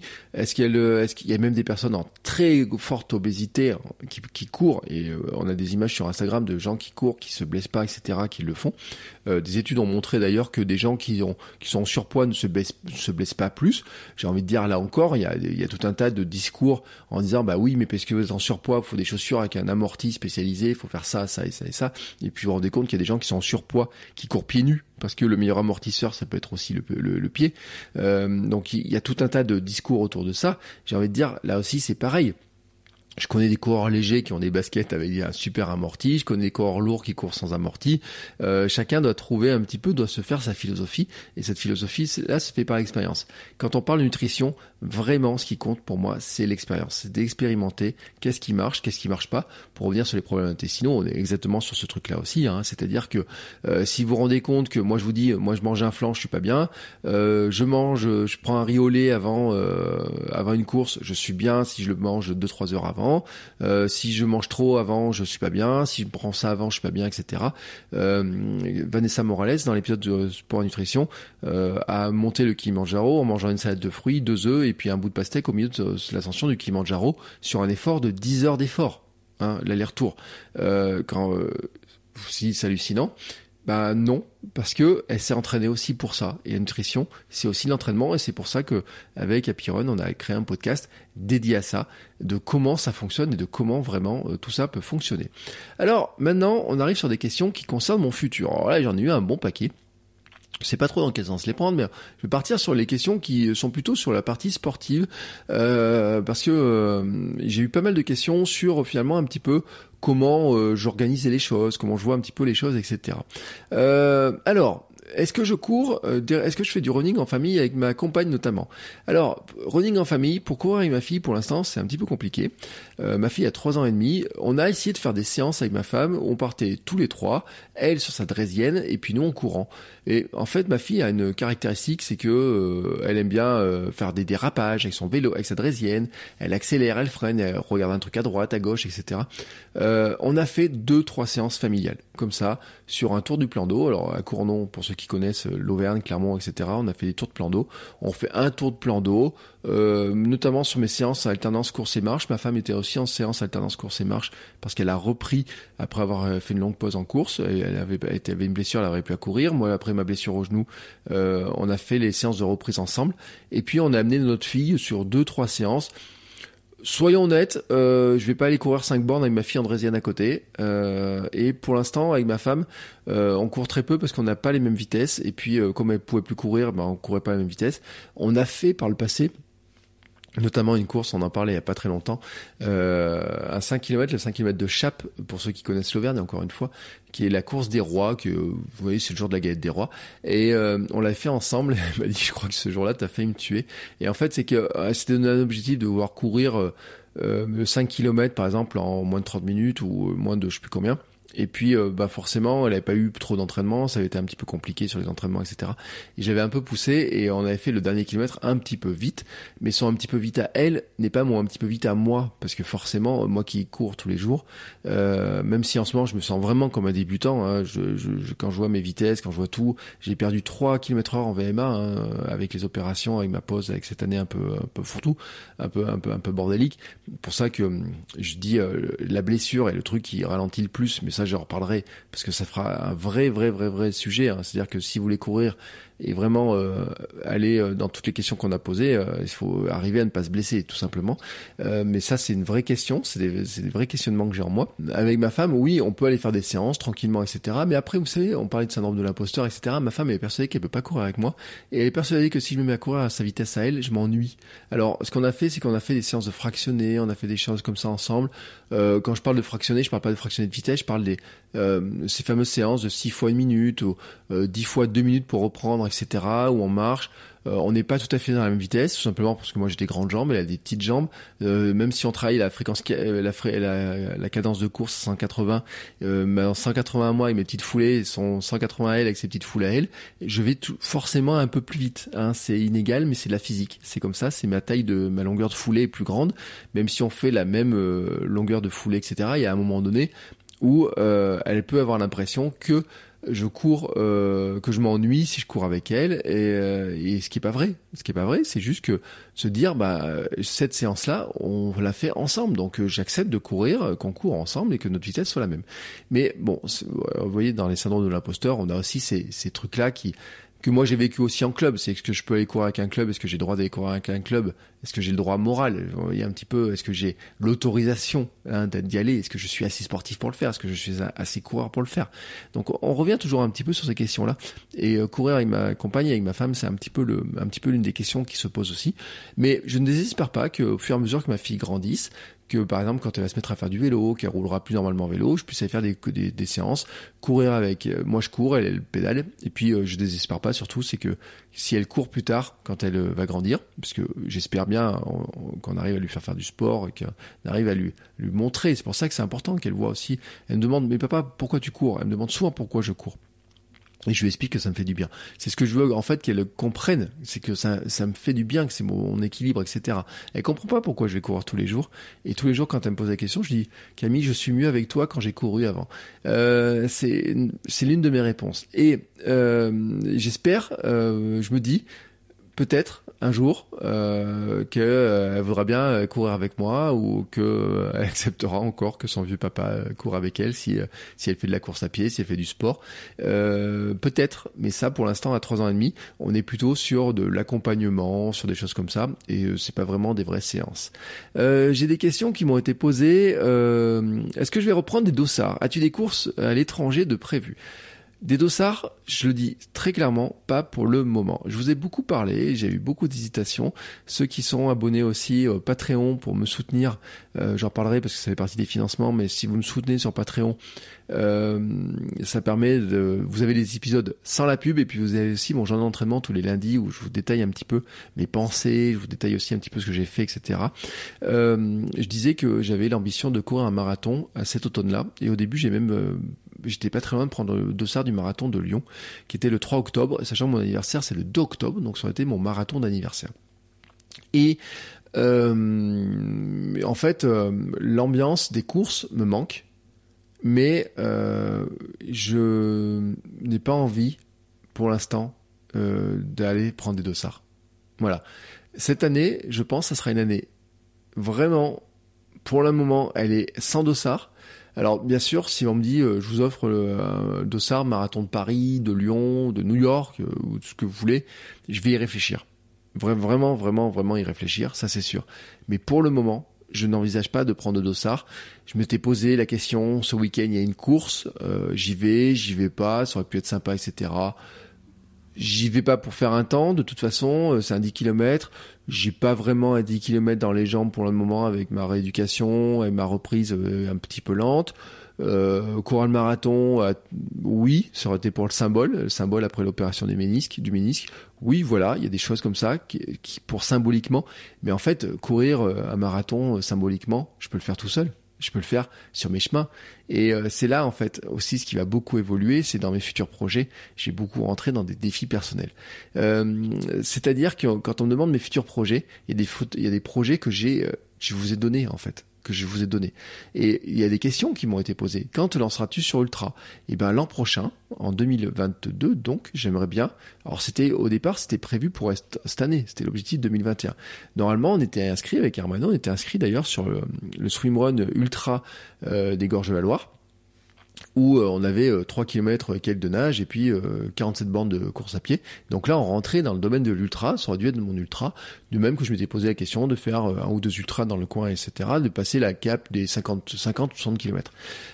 Bien entendu, avec les blessures, avec dès le mois de janvier, hein, le genou qui s'est mis à gonfler, etc., l'opération du ménisque en mars, etc., Bien entendu, euh, vous comprenez que le défi ultra, c'était impossible cette année de rentrer en ultra, mais oui, l'objectif 2022, c'est de passer cette fameuse barrière des 42-195 et d'aller au-delà, euh, viser peut-être 50 km. Euh, c'est ou comme le disait Philippe, hein, c'est juste faire un jour un marathon et puis rajouter 100 mètres après. On verra, mais en tout cas, oui, c'est un objectif sur 2022. Mais je vous en ai annoncé d'autres des objectifs sur, demi, sur, les, sur le futur. Vous savez que un des gros objectifs dont je parle régulièrement, c'est l'Ironman 2023. Et l'autre objectif qui me fait rêver, c'est d'arriver à participer au marathon Open olympique de Paris 2024. C'est ce marathon qui est ouvert à tout le monde sur le même parcours, le même jour, etc. que celui des Jeux olympiques. Donc ça, c'est mon objectif Paris 2024. Chacun son objectif, hein, Paris 2024. C'est ma médaille d'or à moi hein, que je vise pour 2024. Ironman 2023, ça c'est un objectif. Et puis il y a un truc, mais c'est c'est un truc, mais ça je vous l'ai pas dit, c'est que à force de parler avec des mecs comme euh, Steven Uyarick. À force de parler avec Steven Uyarick, parce que j'ai fait deux épisodes avec Steven Uyarick, il y en a un sur, sur podcast Sport Nutrition, et il y avait celui euh, de la semaine dernière sur, euh, sur ce podcast ici, sur Kimet 42. À un moment donné, je regarde un petit peu ce qu'il fait, je regarde un petit peu tout ça, et puis pour l'Ironman, j'ai besoin de faire du vélo. Mais moi, faire que du vélo de route, c'est pas le truc qui va me plaire. Vous voyez, quand je vais courir, je cours euh, 60%, 70% sur chemin, 10% sur piste euh, quand un club est ouvert, et puis le reste, euh, c'est un peu de route à droite, à gauche, etc. Et euh, le vélo, je me dis, si c'est pour aller rouler au milieu des bagnoles, ça m'intéresse pas. Et ce qui m'intéresse depuis quelques temps, c'est le gravel. Et ben, euh, Stéphane Henrique, Gravelman. Voilà. Voilà. Ça, c'est un objectif. Ça, c'est un truc, vous voyez, si je devais reprendre un dossard, ça serait celui d'un Gravelman Gravelman 2022, ça, ça serait un bel objectif. Alors d'abord, faut que je me trouve un vélo.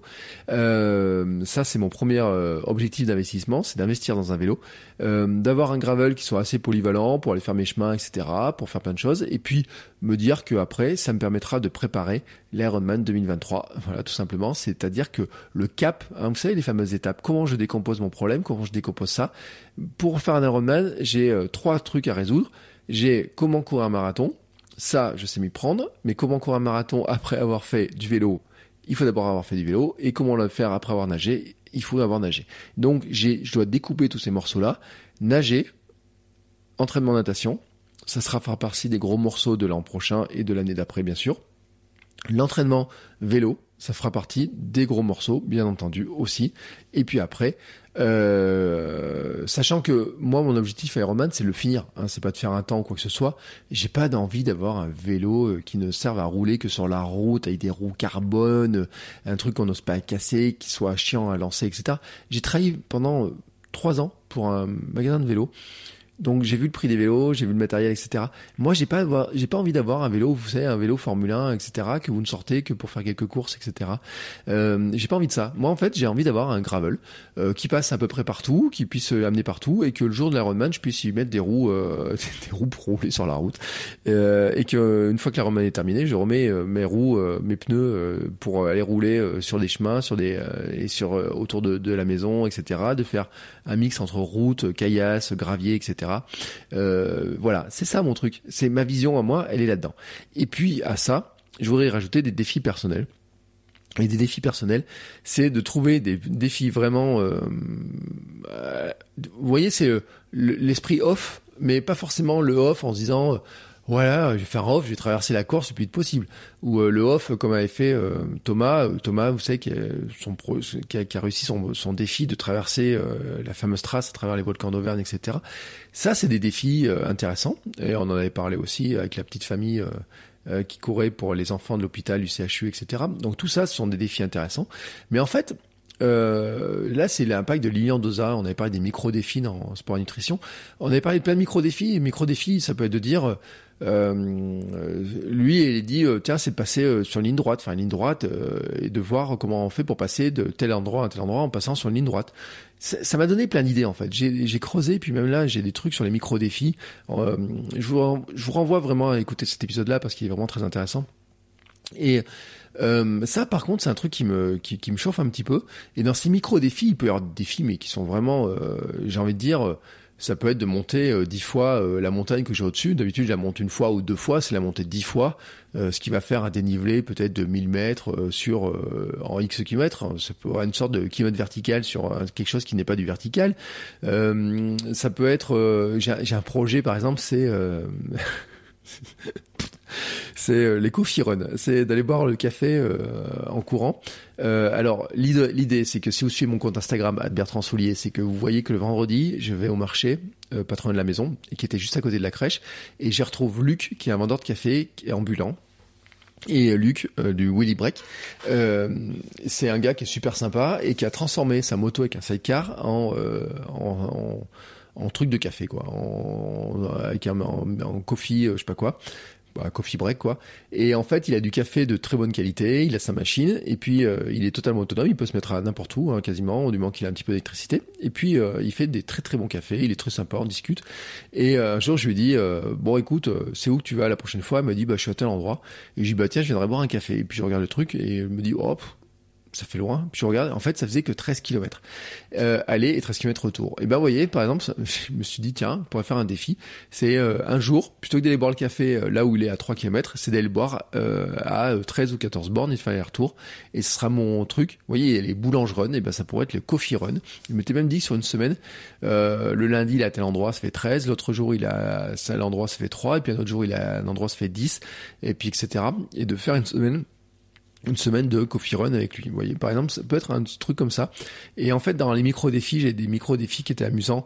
Euh, J'avais aussi dit, euh, ça serait euh, d'arriver, euh, quand je maîtrisais l'équipe sur les mains, le handstand, c'est d'aller faire un handstand sur là où j'ai, par exemple, j'ai un, autour de la maison, quand je parle de la maison, j'ai trois petits sommets.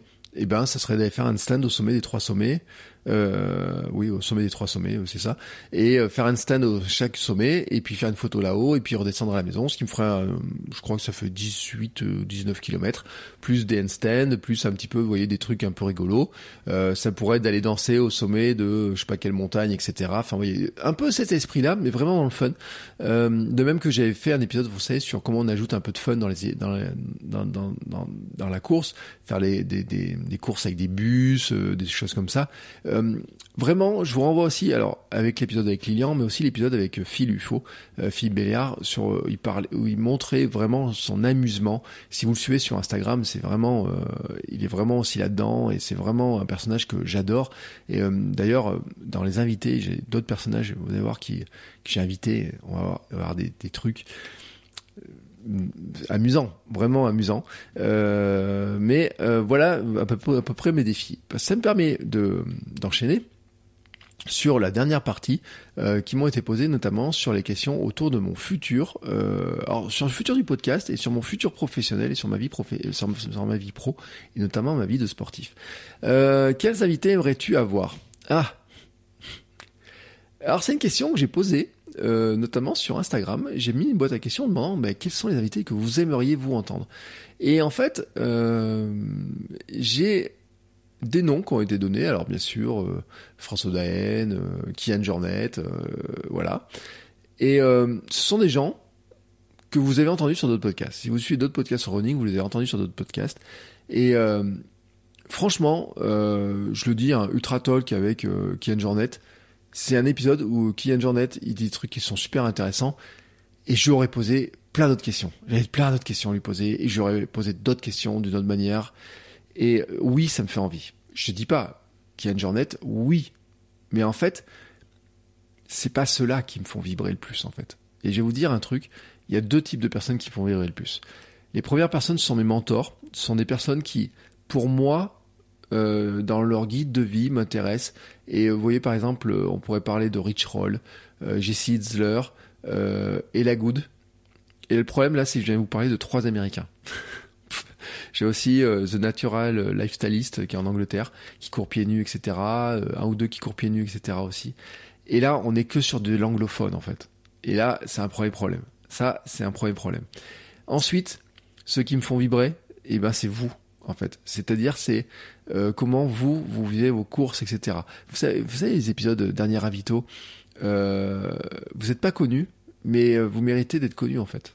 Euh, parce que, je le redis, hein, c'est que euh, la préparation, euh, vous pouvez regarder les athlètes de très haut niveau, ce qu'ils font, etc. Mais quand vous regardez les conditions dans lesquelles ils font, un athlète euh, qui est pro, qui s'entraîne, il s'entraîne tous les jours, il s'occupe de son alimentation, il a des masseurs, il a des kinés, des entraîneurs, il a tout ça, il a des budgets pour le faire, etc. Il a des sponsors.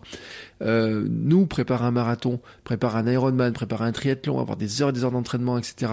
Dans des conditions dans lesquelles on fait, avec le boulot à côté, les enfants, le travail, etc c'est nous, c'est nous qui devons avoir des médailles. Euh, bien sûr, c'est pas les mêmes médailles. C'est les médailles d'être capable d'être au départ, d'être capable d'être en bonne forme, d'être capable de le faire vraiment, sans tout sacrifier. Euh, être un bon papa, être un bon mari, être un bon coureur, être un bon euh, pro, etc.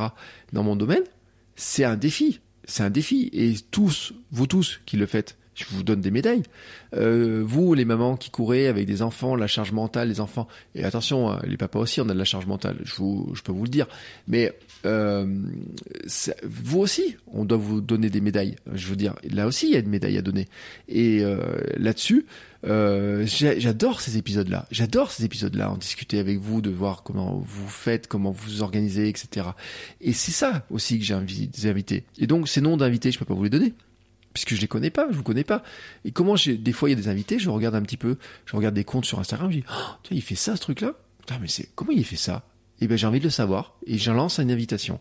Alors, dans les noms, dans les podcasts, euh, j'ai quelques noms, quelques personnes qui m'ont été sous, euh, qui, m'ont été soumises. Euh, il y a des grands noms. Je le dis par exemple, euh, je sais pas si ça va se faire, mais on m'a dit Stéphane Plaza par exemple, et j'ai échangé quelques messages avec Stéphane Plaza. Euh, est-ce que oui ou non euh, il viendra ou pas? Voilà, ça fait partie des, des, questions. Euh, il y a quelques personnes un peu connues aussi dans le domaine fitness qui m'ont été recommandées et qui ont dit oui. il y a des personnes qui sont plutôt des auteurs. Il y a des personnes, vous voyez, il y a quelques personnes comme ça et j'ai vraiment envie d'inviter, d'avoir des, des, gens comme ça. Mais ça, je vous garde un petit peu la surprise aussi. il y a des, j'ai en tête aussi des petits jeunes. Bah, par exemple, j'avais, j'ai dit, j'ai expliqué à un petit jeune il y a pas très longtemps. Euh, bah écoute, euh, un jour je t'inviterai bien dans le podcast quand tu reviens pour euh, parce qu'il fait des études, il est pas à Clermont, mais quand il reviendra, j'ai un jour j'aimerais bien t'inviter dans le podcast pour discuter de ce que c'est de la course à pied quand tu as 18 ans, 19 ans, etc. Quand il court à son niveau, à quel niveau il court, etc. Qu'est-ce que c'est pour lui aussi la course? Euh, Il y a les fameux épisodes avec les papas, avec les mamans, vous voyez, il y a tout un tas d'épisodes comme ça. Euh, et puis bien entendu, les petits épisodes aussi avec certaines marques, à faire découvrir certaines marques, etc. Des petites marques, euh, avoir aussi peut-être des personnes, euh, des athlètes un peu en devenir, vous voyez, aussi les athlètes euh, autour de, tout ce qui est euh, handicap, etc. Enfin voilà. Donc il y a plein, plein, plein de gens. Euh, mais ce qui est sûr, c'est que je veux pas avoir un podcast où il n'y a que des gens qui vous en mettent plein à vue et des choses qui nous semblent impossibles à faire. C'est ce que j'aime bien chez Steven Luyaric en fait, c'est que et même Perrine Fage, vous voyez, Perrine Fage, quand elle fait le, bien sûr, elle a fait Ironman, bien sûr, elle vous dit, euh, elle a fait l'enduroman, elle a fait Hawaï, etc. Mais quand elle vous présente les trucs et quand vous regardez comment elle fait l'UTMB, vous voyez que c'est euh, elle est euh, c'est pas inaccessible en fait certaines choses qu'elle fait bien sûr qu'il y a des choses qui sont inaccessibles Steven Le Yari il y a des choses dans ce qu'il fait c'est inaccessible parce que il a fait euh, il roule en vélo depuis 30 ans parce que c'est le vélo c'est son c'est sa prolongation de son corps et parce qu'il a couru à très haut niveau parce qu'il était élite parce que voilà mais ce que je veux dire par là, c'est que quand il fait un gravelman, quand vous voyez l'encouragement qu'il met des gens du gravelman, quand vous voyez comme il accompagne les gens aussi sur sur euh, euh sur l'UTMB, etc., comme il encourage, les messages qu'il met, le positif qu'il met, etc. Il, c'est bien sûr qu'il y a des choses, par exemple la Namibie, c'est moi ou le Northman, euh, pas le Northman, ben, le Northman c'était Perry, mais le Northcape, etc. Euh, bien sûr, la vitesse à laquelle il le fait, on se dit c'est pas possible. Par contre, ce qui rend accessible en faisant le gravelman et comment il le fait, en mettant l'application, en faisant attention, en faisant les encouragements, la présence qu'il fait là-dessus, oui, oui, ça, vous voyez, euh, je me dis ça fait partie des sportifs qui rendent accessible l'aventure, qui rendent accessible les choses. Euh, Lilian Doza, moi, un mec qui me dit euh, traverser l'Atlantique à la rame, ça me semble inaccessible. Et puis en discutant avec lui, euh, je dis pas que je vais traverser l'Atlantique à la rame. Hein. Alors là, c'est pas du tout mon ambition. Hein. Mais je me dis, sa manière de voir l'aventure, sa manière de voir le progrès, sa manière de voir les choses, oui, ça rend les choses accessibles. Et en fait, le but de ce podcast, c'est qu'on devienne tous champions du monde de notre monde. Hein, et c'est ce qui va me permettre de boucler sur la, fin, en fait, hein, les deux dernières questions que j'ai eues. Mais mon ambition, c'est que je pense que nous devons tous devenir champions du monde de notre monde par le biais de l'activité.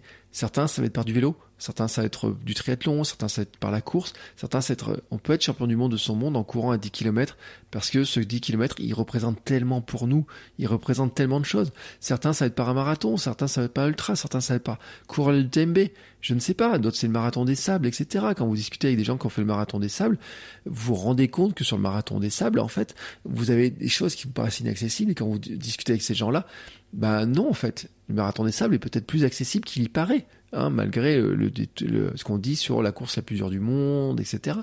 Que c'est pas le même type d'effort, que c'est pas le même type d'effort qu'un UTMB, que c'est pas le même type d'effort qu'un Torque, que c'est pas le même type d'effort que la Swiss Peaks ou je ne sais quoi, mais que à le niveau qu'on va mettre et sur les entraînements, on va avoir plein de choses qui vont être dedans.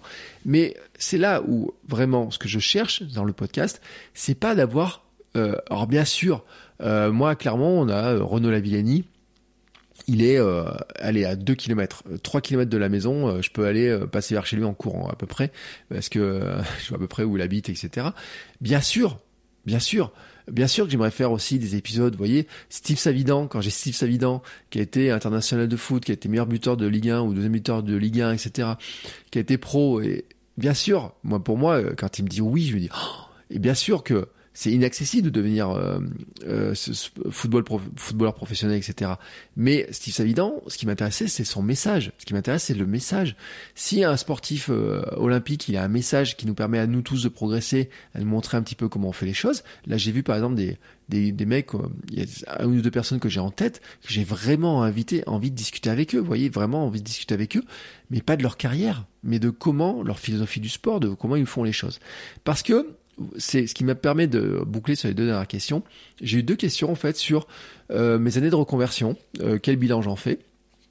euh, les difficultés, est-ce que c'est compliqué, est-ce que j'ai des doutes dans ce chemin de sportif pro, etc. Et deux, une autre question qui était depuis combien de temps je me consacre au sport à 100% et est-ce que mon boulot ne me manque pas? Alors, deux questions. Depuis combien de temps je me consacre au sport à 100% J'ai envie de dire une journée. en fait, je ne peux pas me consacrer au sport à 100% pour une raison qui est simple, c'est que pour l'instant, la partie kilomètre 42, la partie sport, ne me rapporte pas assez d'argent pour vivre. C'est pour ça que j'ai besoin des sponsors sur Patreon. Je mets les liens dans les notes d'épisode. Le fait que certains d'entre vous aidiez le podcast en finançant, en donnant à partir de 1 euro par épisode sur Patreon m'aide à payer certaines choses.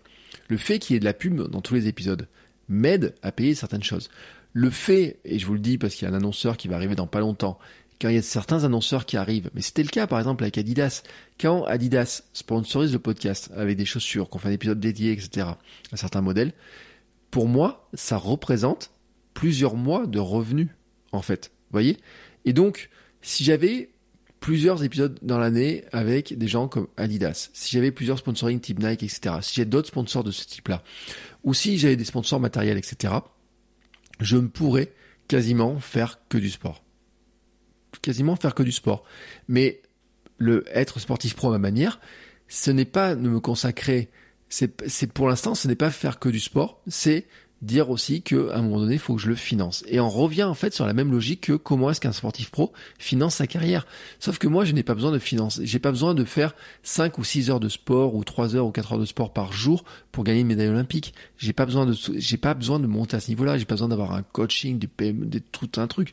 Moi, c'est plus bas moi, ce qu'il faut que j'arrive à faire, c'est payer les factures de la maison, c'est nourrir ma, ma famille avec ma femme, etc. Qu'on arrive à nourrir notre fille, qu'on arrive à se nourrir nous, qu'on arrive à se payer des baskets, qu'on arrive à, payer la maison, qu'on arrive à, avoir du temps libre, etc. Euh, et ça passe par euh, plusieurs modes de financement. Et dans ces modes de financement, il y a donc la pub, il y a Patreon, il y a aussi ce que je fais à côté, c'est-à-dire que sur euh, mes activités, euh, j'ai un peu d'activité de freelancing, euh, par exemple sur en freelance, j'ai une, une, entreprise sur sa communication numérique. Euh, voilà, donc ça c'est une activité. Euh, je peux pas dire que ça soit dédié au sport. C'est pas du sport, c'est pas dédié au sport, mais je ne peux pas l'arrêter. Je ne peux pas l'arrêter. Et la, la question qui était posée, c'est est-ce que ça me manque pas? Est-ce que mon ancien boulot ne me manque pas? Mais de quel ancien boulot on parle en fait? Euh, Dans mon parcours, en fait, on va, je vais le retracer en, en quelques en quelques lignes.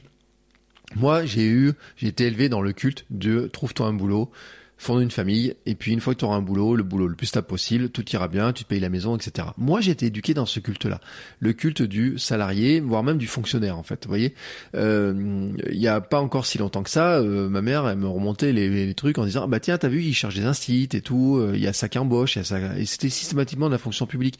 Je peux pas lui en vouloir, je peux pas en vouloir à mes parents, en fait. Hein, c'est comme ça, c'est-à-dire que c'est, moi, je suis né en 76, dans les années aussi où on voyait, il fallait faire ça, avoir un boulot, faire telle ou telle chose, etc.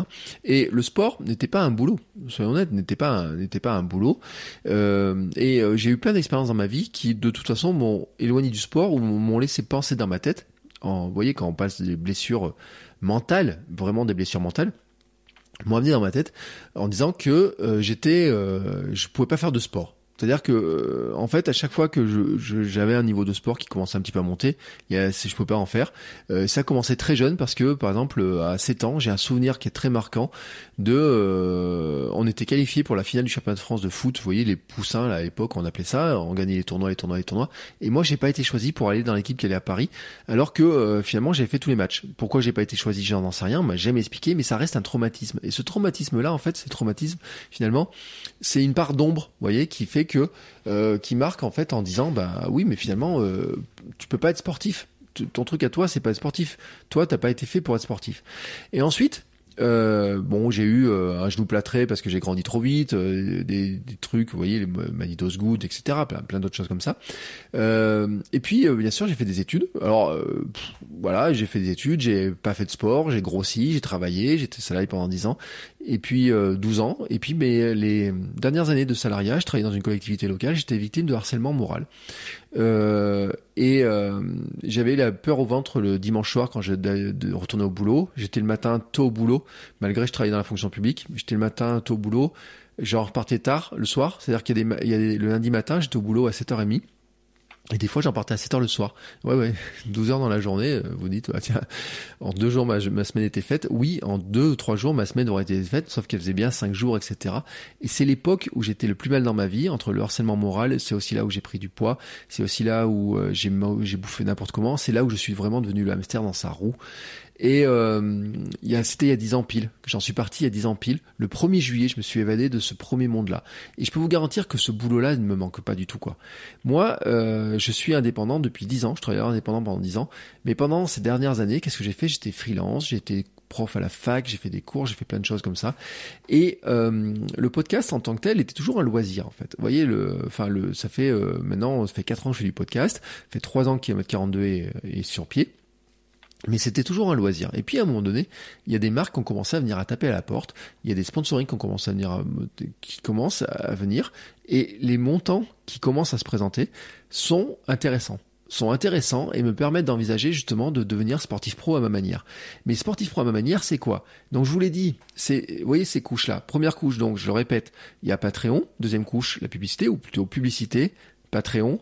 Euh, une autre couche que je vais rajouter, donc il y a ces histoires de freelancing que je peux regarder. Et d'ailleurs, euh, j'ai envie de dire, hein, je pourrais très bien être freelance en communication numérique, etc. Dans tout ce qui est, euh, par exemple, dans des marques de sport, des marques de running. euh, euh, pourquoi pas même aider des gens à faire leur com, des athlètes à faire leur com, etc. On pourrait on pourrait imaginer beaucoup de choses. Et aider des, des marques à faire leur podcast aussi. Vous voyez, ça se fait partie aussi de ce que je suis capable de faire. Et donc là-dessus, il y a, y a pas de problème. Et là, on reste dans le domaine du freelance, mais on serait dans de euh, freelance plutôt lié au sport. Donc ça, ça fait partie des choses qui sont envisageables. Mais maintenant, l'avenir, c'est quoi? Aujourd'hui, nous sommes le 1er septembre quand j'enregistre cet épisode et quand je diffuse ce premier épisode. Et aujourd'hui, c'est le début aussi d'une formation que je vais suivre sur la préparation mentale. Donc aujourd'hui, j'attaque une formation sur la préparation mentale qui va durer entre 3 et 4 mois. Le but du jeu, c'est d'être diplômé fin d'année ou début euh, janvier euh, ou janvier 2022 et d'être diplômé en préparation mentale. Et pourquoi? Parce que ça, j'en reparlerai beaucoup. C'est que euh, la le côté mental, c'est le pense le côté qui manque le plus. Et j'ai pas envie d'être juste de faire la préparation mentale, par exemple de de en entreprise. Vous voyez, c'est pas trop le truc. En fait, j'ai envie de faire la préparation mentale pour vous aider vous à devenir champion du monde de votre monde. C'est ça mon truc en fait à moi. Et c'est là où on va arriver sur la suite.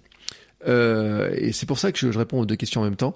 C'est en fait le. Est-ce que j'ai des doutes sur ce, chemin? Oui, j'ai des doutes. Euh, pourquoi je dis que c'est ma première journée vraiment où euh, je me consacre 100% au sport?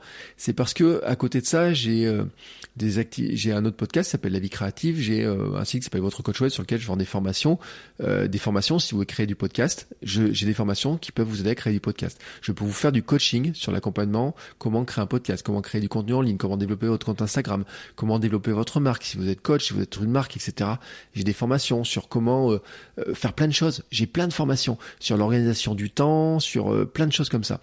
Et ça, en fait, cette partie d'activité va un petit peu pendant quelques temps être réduite parce que ce que je sais, que je suis, en fait, ce que je suis capable de faire, c'est j'ai fait 10 ans d'enseignement universitaire, j'ai fait tout autant de formations pro et je, vous savez que je suis capable de, euh, souvent me dit que je suis pédagogue, etc. Et en fait, je me dis maintenant, il est temps que je vous aide aussi à progresser. Euh, je suis pas euh, coach diplômé en course à pied, je pas, c'est pas moi qui vous faire des plans de course, etc. Par contre, euh, vous aider euh, à comment est-ce qu'on organise son temps, euh, comment on met en place des routines, des routines de sport, des routines de vie, comment est-ce qu'on on organise, comment on peut structurer son agenda, comment on peut structurer son temps, comment on peut faire ça. C'est des choses que je faisais avant sur la partie votre coach web et que je vais déplacer maintenant sur cette partie-là autour de km 42, autour du sport. Euh, vous allez voir. Euh, alors si vous êtes inscrit à mes mails, hein, vous avez un petit bonus. euh, j'ai fait un petit guide. euh, je vous mets le lien dans les notes d'épisode. Si vous, euh, mes, euh, mes erreurs que j'ai fait en courant, en préparant le marathon. Et après derrière, j'envoie des mails de temps en temps. Et puis je partagerai aussi dans l'Amsterdam Running Club. Euh, donc si vous voulez, inscrivez-vous à tout ça pour suivre un petit peu les, actu les activités. J'en parlerai aussi dans le podcast, bien entendu. Le le, ce, ce côté-là de, de, de, de formation, euh, je vais monter des ateliers, par exemple, sur comment est-ce qu'on prend des habitudes sportives et comment on fait pour les garder, comment euh, on peut euh, progresser dans tel ou tel domaine. Et puis, je vais y rajouter aussi le domaine euh, coaching, euh, préparation mentale, etc. Il y a un autre domaine qui m'intéresserait, ça, ça la partie yoga et running, euh, ce qui m'intéresserait, mais d'abord, il faut stabiliser la première partie. On fait les choses d'une à l'une. Et donc, vous voyez, ça rajoute un, une couche. C'est-à-dire que dans mon niveau sportif pro, à ma manière, il y a aussi ce niveau-là. Et puis, euh, il y aura un dernier niveau, bah, c'est d'avoir des euh, sponsors, euh, des partenaires. Vous voyez, par exemple, je suis partenaire officiel chez Coros, je suis partenaire avec ambassadeur chez Apiron aussi. Et ben, ça serait d'avoir d'autres partenaires, d'autres sponsors de ce type-là. Par exemple, on parlait de vélo. Euh, moi, quand on regarde un petit peu le monde du vélo, dans le gravel, etc., je suis persuadé qu'il y a des choses à faire. Et j'aimerais aussi avoir, euh, me dire, bah tiens, peut-être qu'il y a des choses qui peuvent se faire avec certains partenaires. Il y a des marques euh, qui, euh, dont j'ai beaucoup parlé, qui euh, me, ne m'accompagnent pas et qu'un jour j'espère qu'ils m'accompagneront, j'aimerais qu'ils m'accompagnent. Il y a d'autres marques qui m'accompagnent dans mon quotidien et qui ont, notamment dans ma perte de poids, etc. Et je me dis, bah on, on, vous savez ce qu'on dit, on fit, hein, on est pile aligné hein, dans les dans les logiques. Je me dis ben là aussi, ça fait partie des gens que je pourrais démarcher. Euh, donc là, vous voyez, ça fait ça rajoute des éléments. Et puis il y a un dernier élément qui est la partie de la communauté. Alors la partie communauté, c'est un peu Patreon, et puis c'est surtout l'Hamster Zoning Club. Et euh, dans le Hamster Zoning Club, en fait, c'est une la plateforme. Euh, je, je, vais, le dire euh, sans euh, sans langue de bois. Hein, je vous le dis vraiment euh, grosso modo. Euh, la plateforme d'hébergement du du Hamsters Running Club me coûte de l'argent. Ça fait c'est le prix pour ne pas être sur Facebook. C'est le prix pour ne pas être dans les réseaux sociaux classiques. Le prix pour ne pas vendre vos données à n'importe qui, notamment à toutes les marques qui voudraient euh, sniffer vos données pour vous vendre, vous faire de la pub. Euh, sur ciblé sur vos problèmes de poids, sur vos problèmes de trucs, sur euh, vous vendre des t-shirts à la con, etc. Et euh, cette plateforme coûte pour l'instant autour de 25 euros par mois, on va dire à peu près parce que ça, varie avec le, dollar. Mais moi je voudrais passer à la version supérieure et cette version supérieure va coûter environ 100 euros par mois. Cette version supérieure va permettre de mettre en place des fameux cours en ligne avec, euh, par exemple, je voudrais avoir des cours sur euh, comment est-ce qu'on se lance dans la course à pied, avec le soutien de la communauté autour. C'est-à-dire que faire un plan d'entraînement, ou ensuite vous avez votre plan d'entraînement, vous êtes seul face à un plan d'entraînement, ne m'intéresse pas. Franchement, ça m'intéresse pas. Moi, ce qui m'intéresse, c'est de dire comment est-ce que je peux vous fournir des outils pour vous apprendre, par exemple, à courir, mieux courir, avoir des habitudes sportives, avoir des habitudes, des routines sportives, des routines alimentaires, etc. Ça, c'est un premier point. Comment on peut se fixer ensemble avec moi, avec la communauté, avec des petits groupes d'entraide, etc. Euh, des, euh, des défis, des objectifs? Comment est-ce qu'on s'encourage? Comment est-ce qu'on se trouve des partenaires d'entraînement, même s'ils sont à distance, etc. Et puis, euh, derrière ça, comment je vous donne du contenu qui vous aide, par exemple, sur, on pourrait dire sur les étirements, sur la préparation mentale, etc., sur plein de choses. Et ça, la plateforme, elle a besoin d'évoluer pour avoir ça. Mais une fois que ce sera ça, il y aura tout un aspect vraiment, vraiment, vraiment complet. Et ça, en fait, c'est une communauté. Et cette partie de la communauté, en fait, il y aura toujours une communauté qui sera gratuite de soutien. Et puis, il y aura une communauté payante qui donnera accès à des, contenus supplémentaires. Et c'est ça, le futur, en fait, de ça. Et est-ce que j'ai des doutes quand je fais ça? Oui, j'ai des doutes. Parce que le moment où je vous dis, euh, je mets un peu de côté euh, la partie marketing, euh, business, apprendre aux autres personnes à faire du marketing, etc., ça représente un deuil de certaines activités, mais ça me permet moi d'arriver sur de nouvelles activités.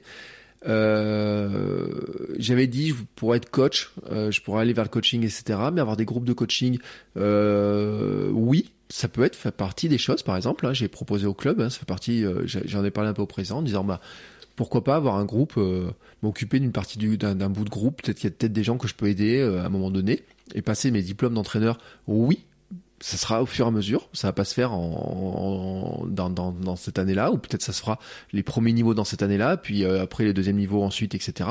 Ça aussi, ça en fait partie. Mais euh, de faire des cours à domicile, etc. C'est pas ça. J'ai pas envie de faire ça en fait. Je vous ai expliqué exactement quand je vais le faire. Est-ce que oui ou non j'ai euh, des moments de doute, bien sûr, tous les jours j'ai des moments de doute, c'est l'entrepreneur, il a toujours des moments de doute, c'est toujours des choses qu'on n'a jamais fait. Ce que je viens de vous expliquer là, je ne l'ai jamais fait jusqu'à maintenant. C'est comme, euh, par exemple, euh, il y a la boutique hein, du Run and Create sur lequel il y a des produits, il y a des casquettes, il y a plein de choses comme ça. vous pouvez acheter des produits et ça m'aide aussi à soutenir. Alors si vous achetez une casquette, euh, le, les 20 euros de la casquette, euh, avec les frais de port compris, moi ça va me rapporter 3 ou 4 euros. Mais si bien sûr il y a plusieurs personnes qui le font, ça finance des choses, mais surtout c'est que ça, ça, déploie la marque à droite à gauche, ça la montre à d'autres personnes, ça permet de faire des photos, ça permet de développer tout ça. Et en fait, ce soutien-là, il est surtout, c'est un soutien moral. C'est comme vous qui soutenez sur Patreon, c'est un soutien moral qui est extraordinaire. Euh, quand j'ai un doute, je pense en fait à message que vous m'envoyez sur Patreon, au message que vous m'envoyez sur Instagram. Je pense à tous les partages que vous faites, au message sur Twitter. Je voudrais vous remercier tous les uns les autres de m'envoyer tous ces messages-là. Tous les jours sur Instagram, je reçois des messages de remerciement pour ce que je fais sur le podcast, pour dire que vous avez apprécié cet épisode, pour me remercier pour le travail, pour dire que je vous aide vraiment. C'est aussi le cas dans le Hamster Running Club. Il y a le cas partout, il y a plein d'endroits comme ça. Et vous savez ce que ça montre en fait, c'est que je mets euh, en marketing, on parle de mission de vie. Et vous savez, je vous ai dit, moi j'ai envie de devenir sportif pro à ma manière, champion du monde de mon monde. Mais en fait, ma mission aussi, c'est de vous aider, vous aussi, à devenir champion du monde de votre monde. Je deviendrai champion du monde de mon monde quand je vous aiderai à devenir champion du monde de votre monde. Et ça, ça passe par des outils, par des méthodes, par vous apprendre à le faire, par vous accompagner à le faire, par tout un tas de, choses qui vont vous aider à le faire. Et quand on arrivera à devenir tous champions du monde de notre monde à notre manière, hein, vraiment tous comme ça, eh ben, euh, on sera bien. On sera bien, on sera mieux dans notre corps, mieux dans notre vie, mieux dans notre tête. Euh, ça sera chacun à notre niveau. Pour certains, ce sera avec des gros défis, avec des besoins de financement. Pour d'autres, ce sera avec des plus petits défis. Pour d'autres, ce sera d'arriver à caser ça dans une vie de papa, de maman, euh, de, de salarié, etc. Mais on sera bien, quoi on sera bien. Et c'est ça en fait. Voilà, je profite de ces euh, foires aux questions. D'une part pour vous remercier, et puis pour vous dresser en fait le futur. Vous voyez, le futur, c'est exactement ça. C'est euh, ces offres comme ça qui vont s'empiler euh, et vous avec des niveaux d'engagement que vous allez pouvoir faire varier. C'est vous qui allez choisir le niveau d'engagement. Pour certains, ça va être de dire bah oui j'écoute des pubs. Pour d'autres, ça va être de dire bah je soutiens en donnant un petit peu un euro par épisode. Pour d'autres, ça va être de dire je vais rentrer dans le domaine, dans la communauté gratuitement et puis ensuite passer sur les offres payantes. Pour d'autres, ça va être d'acheter des formations, participer à des ateliers en ligne qui seront payants, d'autres vont être gratuits, d'autres vont être payants. Euh, peut-être ça va être de faire aussi plus tard des petits rassemblements, des petits stages, des choses comme ça. Et puis, et puis, et puis, j'ai un dernier projet, euh, mais celui-ci il est un petit peu tôt. Euh, mais s'il se fait, c'est le projet, le gros gros projet dans ma tête pour. Et c'est pas un projet pro, c'est en fait une évolution du podcast pour l'année prochaine. Et celui-là, je, vous voyez, moi je suis très mauvais en visualisation, je fais de la visualisation, ce que j'appelle aveugle. Euh, C'est-à-dire que je, comme je suis incapable d'avoir, de convoquer des images en ma tête, de visualiser n'importe quel objet ou, que ce soit, je le ressens, je le, ça, ça fait vibrer mes poils, etc. Ça, je le ressens, c'est vraiment un ressenti. C'est un projet, je peux pas vous en parler pour l'instant, parce qu'il y a beaucoup de choses à mettre en œuvre, mais lui, vraiment, ça sera mon fil rouge de l'an prochain. Et euh, c'est un fil rouge euh, qui amènera encore un autre niveau, au niveau de la communauté, au niveau de ce qu'on va faire ensemble, etc. Et, et que j'ai vraiment envie qu'il arrive à se réaliser. parce que c'est un projet qui, pour moi, en fait, quand je regarde, en fait, il match case, il coche quasiment toutes les cases, à la fois pour faire grossir le podcast, à la fois pour arriver à avoir des invités qui sont très intéressants pour vous aider à progresser, à la fois pour construire cette communauté avec vous, pour vous rencontrer vous aussi. Euh, mais il est un petit peu trop tôt pour en dire, ça fait un petit peu un teasing, mais on va dire que ça serait un peu l'objet de la saison 4. Vous voyez, euh, saison 4 qui ne commencera pas maintenant, elle commencera après euh, après l'automne, au début de l'hiver, on va dire grosso modo. Euh, ça sera un peu à ce moment-là. C'est, ça sera un peu l'esprit de la saison 4. Le prix de la saison 4, c'est, ça sera un petit peu ça. Mais pour l'instant, je peux pas trop vous en dire. En attendant Je vous remercie à tous pour vos questions. J'ai dit, hein, j'avais presque une vingtaine de questions. Merci à tous pour votre question. N'hésitez pas, bien entendu, si vous avez des questions, euh, vous me laissez un message, m'envoyez un petit message euh, Bertrand Soulier sur Twitter, euh, sur euh, Instagram, euh, même sur TikTok. Vous pourriez me trouver hein, en train de danser sur TikTok. J'ai une vidéo qui, qui, performe bien sur TikTok, donc il y a beaucoup de commentaires qui sont posés là-bas aussi. vous pourriez me trouver aussi bien sûr sur YouTube, le Hamster Zoning Club, la communauté du Hamster Zoning Club. Je remercie bien sûr tous ceux qui participent au Hamster Zoning Club, qui mettre leur discussion, qui participent, qui, qui échangent. et puis on se retrouve la semaine prochaine avec probablement un épisode avec euh, une invitée, un ou une invitée. Euh, là aussi, hein, il va y avoir des petits changements sur le rythme avec euh, c'était une demande aussi où il y aura plus d'épisodes solo où je raconterai un petit peu le parcours, l'évolution des choses aussi. fait partie aussi des, des réponses que j'aurais pu mettre dans la FAQ. En tout cas, je vous remercie tous euh, pour l'écoute. Je vous remercie tous pour votre soutien. Je vous remercie pour ceux qui aident euh, par euh, leur financement, par ceux qui aident, par leur encouragement, par leur message. Euh, j'ai envie que l'année qui vienne, parce que là on est le 1er septembre, voilà, on est dans une période de, nouvelle année euh, au niveau du rythme. Hein, euh, pour ma fille, c'est sa première rentrée scolaire. Euh, ma vie de papa preneur, papa sportif change encore un petit peu, va encore changer, va encore évoluer. mais j'ai envie que cette année-là soit vraiment construite selon ce que je viens de vous expliquer, selon ce que je viens de vous dire. J'étais très clair, très franc, très cash avec vous. Je vous fais pas de mystère.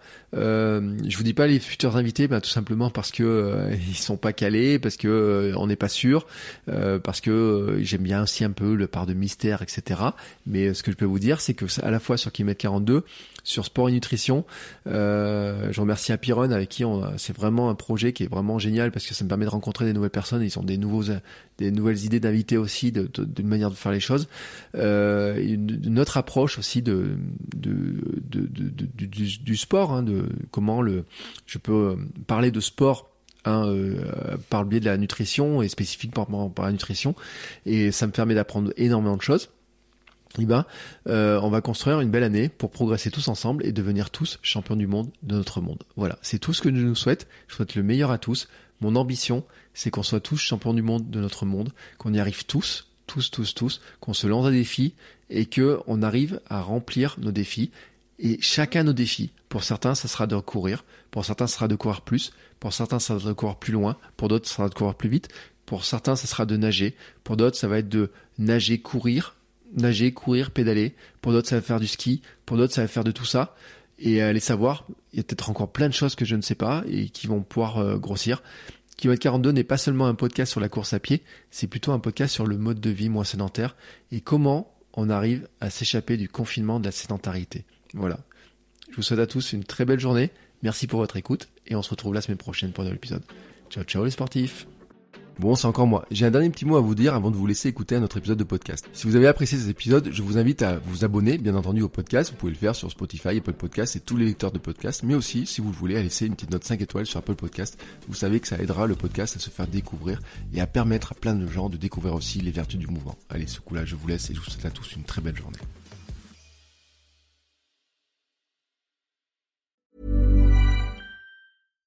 When you make decisions for your company, you look for the no-brainers. And if you have a lot of mailing to do, stamps.com is the ultimate no-brainer. It streamlines your processes to make your business more efficient, which makes you less busy. Mail checks, invoices, legal documents, and everything you need to keep your business running with stamps.com.